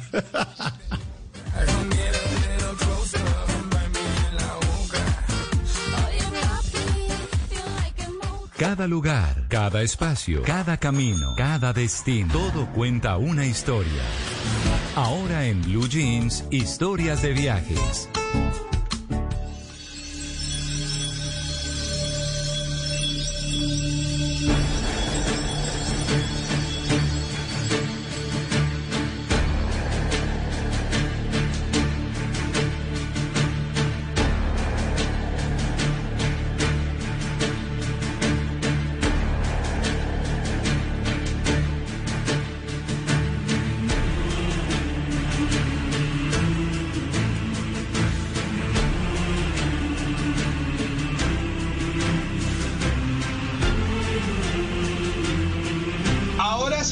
Mercedes, ahora sí nos vamos a ir de viaje. Eh, esta canción de Angelis, por supuesto, que nos recuerda por allá la película de Cristóbal Colón, buenísima. Y no vamos a hablar de Cristóbal Colón, pero sí vamos a hablar de una mujer navegante. Y es que en esta semana que acaba de pasar, el 27 de julio, el Doodle de Google, que el Doodle es como, como el muñequito que a veces le hacen homenaje a, a alguien en, en, importante en la historia, pues hizo conocer la historia de una mujer navegante ella, que se llama Jan Barrett. Eso me hizo pensar cómo sería. Un día Google me va a rendir homenaje, yo sé, y yo supongo que va a ser como un man ahí en una piscina, en, en- en chancletas. Eh, No. Sí, no, sí, sí, sí. Sí, sí, sí. Yo quiero que yo quiero que sea así. No, Man en Carlos, hombre. chancletas en una pista. Dándose un buen merengue. Eh, Es el, el- el- el que yo quiero algún día en Google. Pero como no me da todavía, pues le tocó a esta mujer que se llama Jan Barrett. ¿Y quién es Jan Barrett? Primero quise consultarlo a través de la historia eh, de la historiadora Milena Casas que nos cuenta un poquitico quién fue Jan Barrett. Es- Era una mujer francesa, una mujer que a pesar de su origen humilde, eh, bueno, pues se especializó en botánica y dio la casualidad de coincidir con eh, otro señor viudo eh, que, bueno, pues que era también un fanático de todo lo que eran las plantas y la botánica. Curiosamente, Francia decidió mandar dos expediciones con eh, una de las personas bueno, pues más importantes de la, de la navegación en ese momento, que era el señor de Bougainville, y entonces ellos decidieron subirse a ese barco. Pero claro, ¿cuál era el problema? Bueno, primero que él era viudo, por lo tanto, bueno, al final ellos eran amantes y, eh, bueno, pues era ilícito primero esta relación. Y en segundo lugar, el problema que había es que en los barcos no podía haber mujeres, porque ya sabéis que había una tradición que decía que si una mujer se subía a un barco, daba mala suerte, una de tantas estupideces que se han dicho en este mundo, ¿no? Y, eh, bueno, pues entonces decidieron embarcarse eh, em, disfrazándola a ella de hombre como, eh, bueno, como si fuese el ayudante de este botánico, ¿no? Por lo tanto, lo que hizo fue taparse los pechos y hacer de hombre durante todo el trayecto. Jean Barret, les cuento, nació el 7 de julio de 1740, una mujer que estudió botánica y que realmente trajo muchos beneficios eh, en la historia del planeta justamente por eh, las contribuciones que hizo durante este viaje en el que se convirtió en la primer mujer que hizo parte de un grupo de expedicionistas franceses en circunnavegar el planeta, obviamente en aras de recoger eh, un catálogo de especies.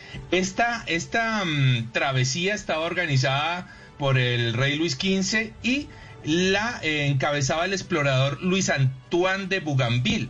De hecho, eh, entre las plantas que recogieron estuvo la bugambilia, o la que hoy conocemos como bugambilia, que es como una especie de enredadera, y justamente es en honor a este capitán Bougainville que circunnavegó el planeta. Sin embargo, el capitán después de, este era un viaje de tres años y a esta mujer no la descubrieron durante los primeros dos años, no la descubrieron. La gente sí sospechaba porque dicen antes del barco era muy raro porque él, porque él se refiere a, la figura masculina que adoptó, nunca iba al baño con nosotros, nunca se bañaba con el resto de hombres siempre encontraba la forma de estar sola eh, durante el baño. Así que sí sospechaban, pero fue justamente en las Islas Mauricio en donde eh, dijeron, no, esto ya está muy raro y finalmente eh, el señor Comerson, que era el amante de Jean Barret, dijo, bueno, sí, ella es mi amante, ella es mi pareja, no era un hombre, no, sí es mi asistente, pero no era un hombre. Así que en castigo los dejaron en las Islas Mauricio. Allí ellos se quedaron durante algo más de siete años. ¿Qué le puedo ayudar? Tuvieron un hijo, ahí me... tuvieron un hijo eh, que finalmente lo dejaron. El señor Comerson murió en las Islas Mauricio y ella eh, unos años más adelante se enamoró de otro capitán justamente que llegó a estas islas, el señor Jean Dubernat, con quien se casó en 1774 y regresó a Francia.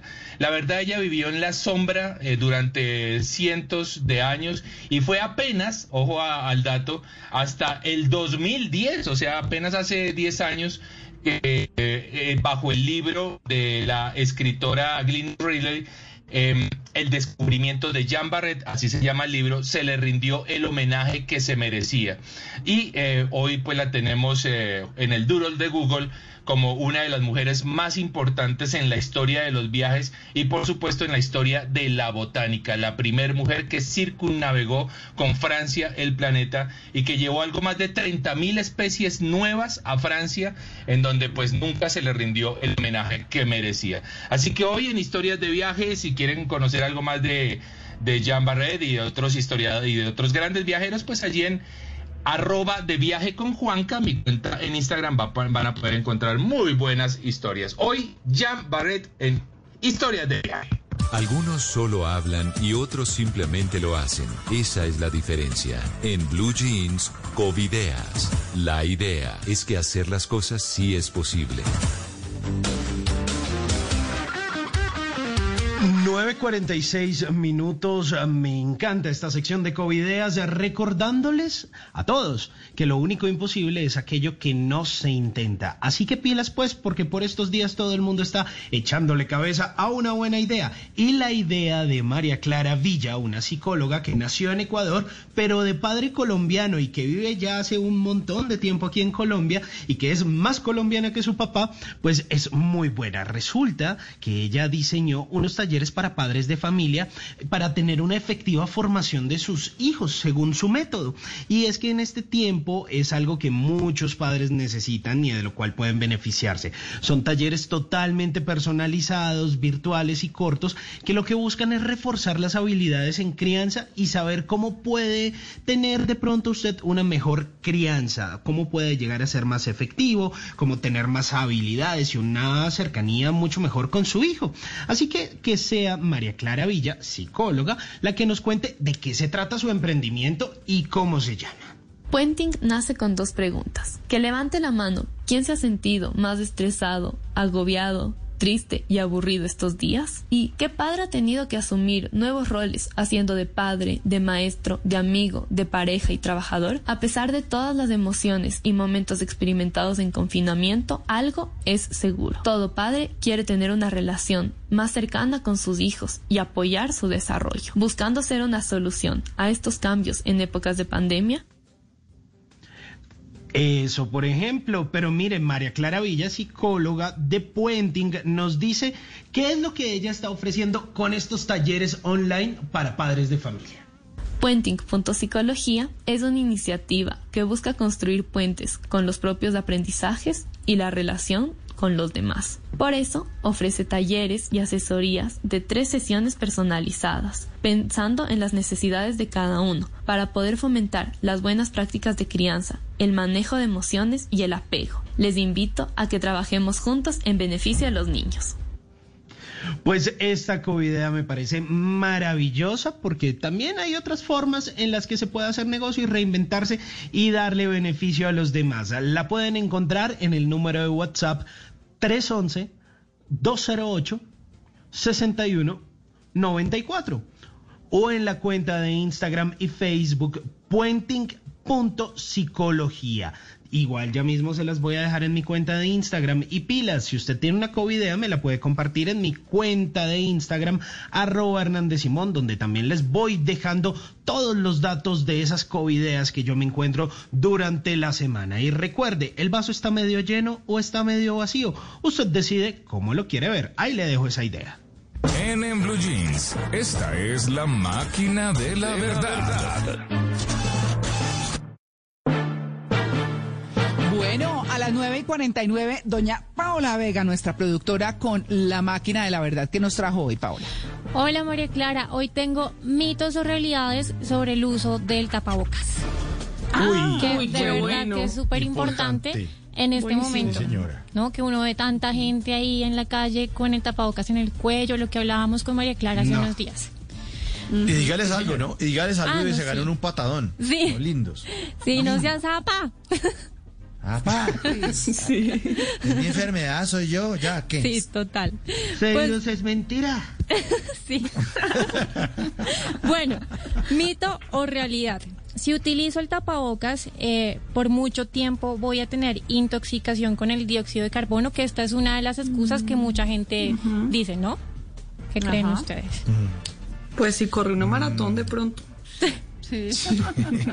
¿Qué dice la máquina de la verdad? Es un mito. Sí, es un mito. Miren, consultamos con el doctor Juan Rivera, él es médico internista y esto nos dijo. Y es un mito bastante grande y es un mito que nos está haciendo daño. Fíjense bien, los doctores en los hospitales, no en COVID, sino desde antes, los cirujanos que hacen cirugías en salas de operaciones que están completamente estériles, utilizan la máscara prácticamente todo el día y ninguno se ha muerto de intoxicación por CO2 o dióxido de, carbono, ¿verdad que no? Pues ¿qué sucede? Es verdad que nosotros respiramos oxígeno y botamos eh, eh, CO2, pero las máscaras, aunque no se ven, pueden filtrar esas moléculas de CO2. Las moléculas salen al igual que el oxígeno entra. Por lo tanto, no van a tener una situación en donde el CO2 se acumula dentro de la, de la máscara y les causa una intoxicación. Así que eso es un mito descartado, no le hagan caso a lo que dice el Internet, eso no es verdad. Si no se van a ahogar, no se van a intoxicar con ningún tipo de tapabocas. O sea, no busquen excusas. Bueno, mito o realidad. Tener el tapabocas todo el tiempo nos va a afectar el sistema inmunológico. Falso. No creo. No, pues Sacan el no. el no. Sí, porque como... Mito, mito, mito. Ah, bueno, ¿qué dice la máquina de la verdad? Es un mito. Sí, es un mito. ¿Y por qué es un mito? ¿Qué dice el doctor Juan Rivera? El utilizar la máscara no va a afectar su sistema inmunológico de manera significativa, especialmente si usted es un adulto. Su sistema inmunológico está creado, usted tiene el sistema inmunológico que tiene. El utilizar la máscara no le va a mejorar o empeorar el sistema inmunológico. De hecho, lo que va a hacer es proteger su cuerpo de que no entre el coronavirus y su sistema inmunológico tenga que trabajar. ¿Ok? Ahora, ¿es verdad que el sistema inmunológico es esa primera fase de defensa en, en contra del COVID? Sí, eso sí es cierto, pero nada tiene que ver con la máscara. Si ustedes quieren fortalecer el sistema inmunológico, hagan ejercicio, duerman bien, coman frutas, vegetales y mantengan un peso ideal. Es súper sencillo, María Clara. Nada tiene que ver con el tema del tapabocas. Y voy a aprovechar para decirles que hay eh, una información que está circulando y que habla de que la mascarilla, la, eh, el tapabocas KN95, que es el de mayor protección, protege un 95%. La mm, máscara para cirugía eh, también protege el 95% y esas son de uso médico. La FFP1 eh, defiende también el 95, son las más fuertes. Una que casi no sirve y que la gente cree que sí es la que tiene carbón activado.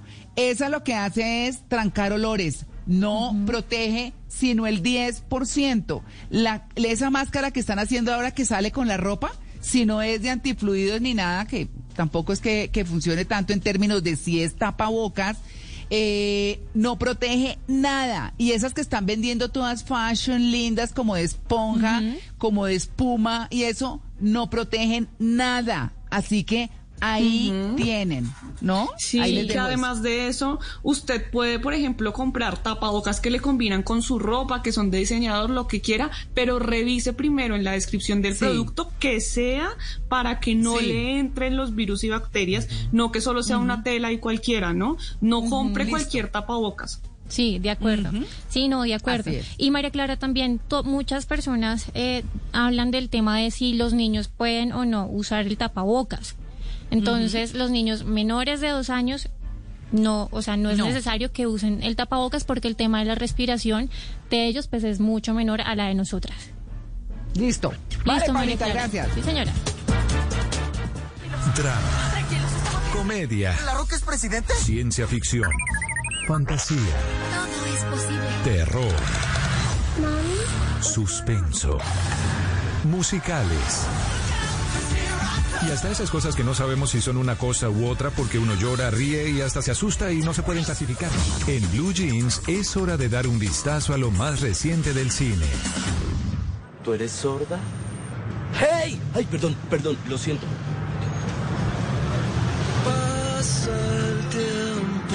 Ya quiso ir detrás de sus sueños.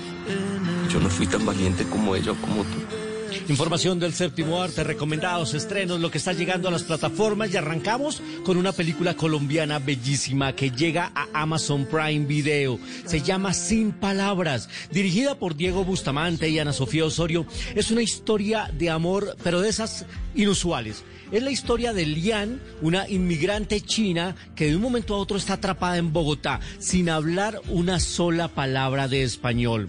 Y su relación con Félix, un joven que trabaja en una ferretería que algún día la ve al otro lado de la acera, perdida, extraviada, y decide ayudarla pero no maneja el idioma.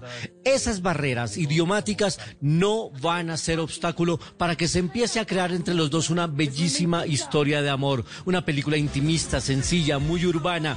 La encuentran en Prime Video, se la recomiendo. Sin palabras, de esas películas colombianas que vale la pena ver. Mi segunda recomendado también es otra cinta para estremecer el corazón. Se llama Extraordinario. My name is Augie Pullman. Next week, I start fifth grade. And since I've never been to real school before, I'm pretty much totally petrified. Esta película tuvo figuración importante hace un par de años, protagonizada por Julia Roberts, por Owen Wilson y por el estupendo niño Jacob Tremblay. Es la historia de August, un niño que había nacido con una deformidad facial y eso le había impedido que hasta el quinto curso pudiera asistir a la escuela pública. Justamente ahí arranca la película, cuando él se alista para ir a la escuela y tendrá que soportar desde el bullying hasta la solidaridad.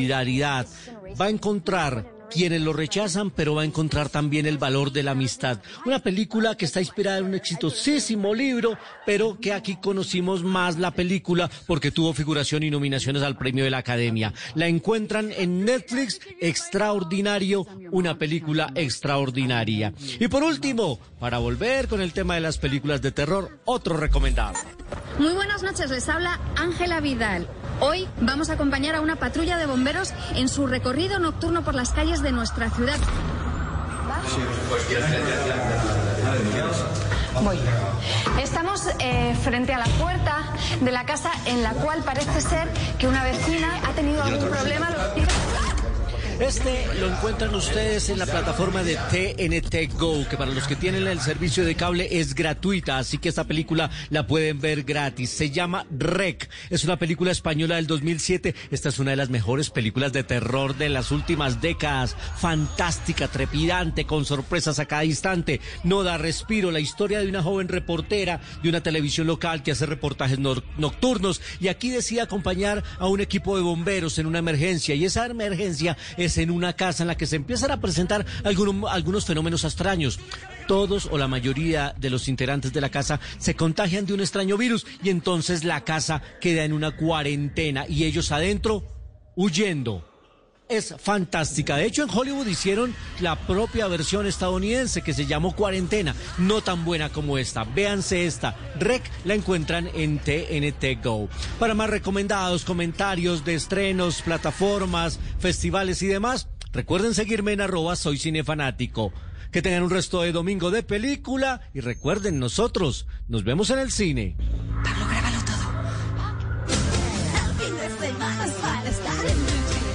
¿Están listos, chicos? Sí, capitán, estamos listos. ¡No los escucho! Sí, capitán. ¿Estamos listos? Sí, estamos listos, capitán, para Oigan a mi tía. Sí, en la sección de Blue Jeans, antes de irnos para aclarar las canciones que estábamos cantando mal. Sí, esta es la canción que identifica eh, la serie de dibujos animados Bob Esponja. Hace una semana nos sorprendieron con la noticia de su gaysura. Su creador, el creador de Bob Esponja, dijo que es que él, él es gay, ¿no? Como si no nos hubiéramos dado cuenta. O sea, es como Juan Gabriel. Mija, eso es lo que se ve, no se pregunta. Bueno, pues está bien. Hasta hoy todo muy bisagras de closet despedazadas con semejante salida. Hasta que mi hermana Paola Quintero me confesó por el interno que nuestro sobrino Sebastián Quintero, de seis años, canta mal esta canción.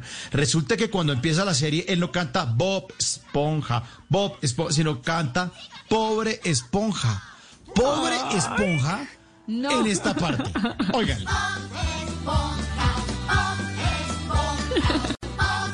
Esponja lo que necesita el pelado en esos oídos. Si me están oyendo, a mi hermano, por favor, bañe ese chino, bañe ese chino. Pero eso no es nada. Oigan a mi tía, oigan esta otra canción. Esa vaina. Alicia Dorada, un poema hecho canción, original del juglar Juancho Polo Valencia, versión del maestro Jorge Oñate. Juancho Polo Valencia cuando se murió le hicieron tres días de parranda. Tres días de parranda. Bueno, hasta ahí todo muy... Me voy a trastear porque no me aguanto más a estos vecinos hasta que María José Franca se puso en contacto con el Blue Jeans para confesarnos que ella cantaba mal la canción. La canción dice, siempre me manda mis males. Tanto le pido y le pido y hombre, siempre me manda mis males. Pero ella cantaba, siempre me manda animales. Siempre me manda animales en esta parte. Siempre me manda mis males. Siempre me manda Ay, sí. Pero sí, ¿Sí? cuadra. Sí cuadra, sí. Pues novio de pronto era muy tortuga, muy abeja o de pronto era un mandril. A Paola, mi hermana, y a José Franco, gracias por participar en Oigan a mi tía. Usted, si tiene alguna canción, póngala en Twitter con el numeral Oigan a mi tía. Que estás cansado de andar y camina girando Esperamos haberlos acompañado. Nos vamos eh, dejándolos, eso sí, con toda la esperanza y con todo el ánimo, por supuesto, para que tengan un domingo fantástico, una semana mejor que la anterior. No pierdan las ilusiones. Y nosotros los esperamos el próximo fin de semana. Sigan con Blue Radio, queridos compañeros, que pasen ustedes un maravilloso domingo y aprovechen este sol que tenemos hoy en la sabana de Bogotá. Bueno, chao. Gracias a todos. Un abrazo, chao. Voces y sonidos de Colombia y el mundo en Blue Radio y bluradio.com, porque la verdad es de todos. 10 de la mañana, dos minutos, actualizamos información en Blue Radio. Hay varias denuncias relacionadas con irregularidades en la atención de los pacientes por COVID-19 en el país. Una enfermera, por ejemplo, dice que no ha logrado que la ARL responda por su incapacidad porque el reporte médico mm, tiene un cambio en el nombre e incluso en el sexo. Estefanía Montaña.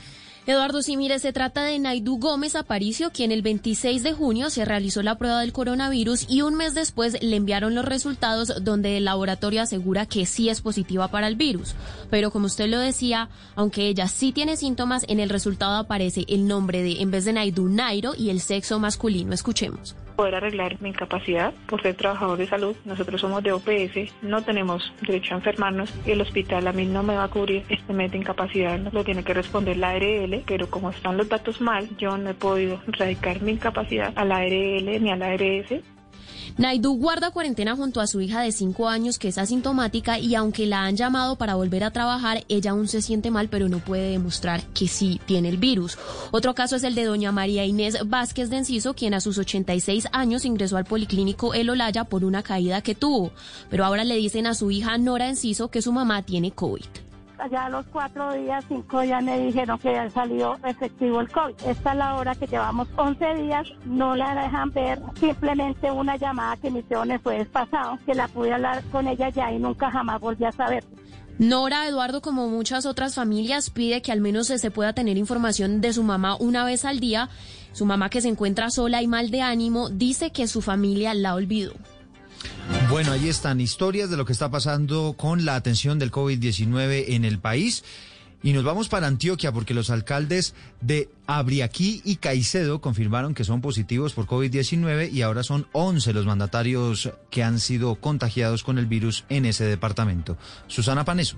Héctor William Urrego, alcalde de Abriaquí, y Miguel Hernández, alcalde del municipio de Caicedo, ambos en el occidente de Antioquia, informaron a través de redes sociales que son portadores asintomáticos del COVID-19. Puntualmente, el caso en particular mío salió positivo dejando claridad que el alcalde de Abriaquí Antioquia en estos momentos ha sido notificado positivo para COVID-19. El día de hoy fui notificado de que yo soy uno de esos casos positivos. Estos alcaldes se suman a los de Medellín, Hispania, San Carlos, Ciudad Bolívar, Puerto Nare, Nechí, Entre Ríos, Concordia y Puerto Triunfo, para un total de 11 mandatarios locales con COVID-19 en Antioquia. De estos, uno, el de Puerto Triunfo, está hospitalizado en unidad de cuidados intensivos. Por su parte, desde la alcaldía de Santa Fe de Antioquia, confirmaron cinco casos entre funcionarios públicos.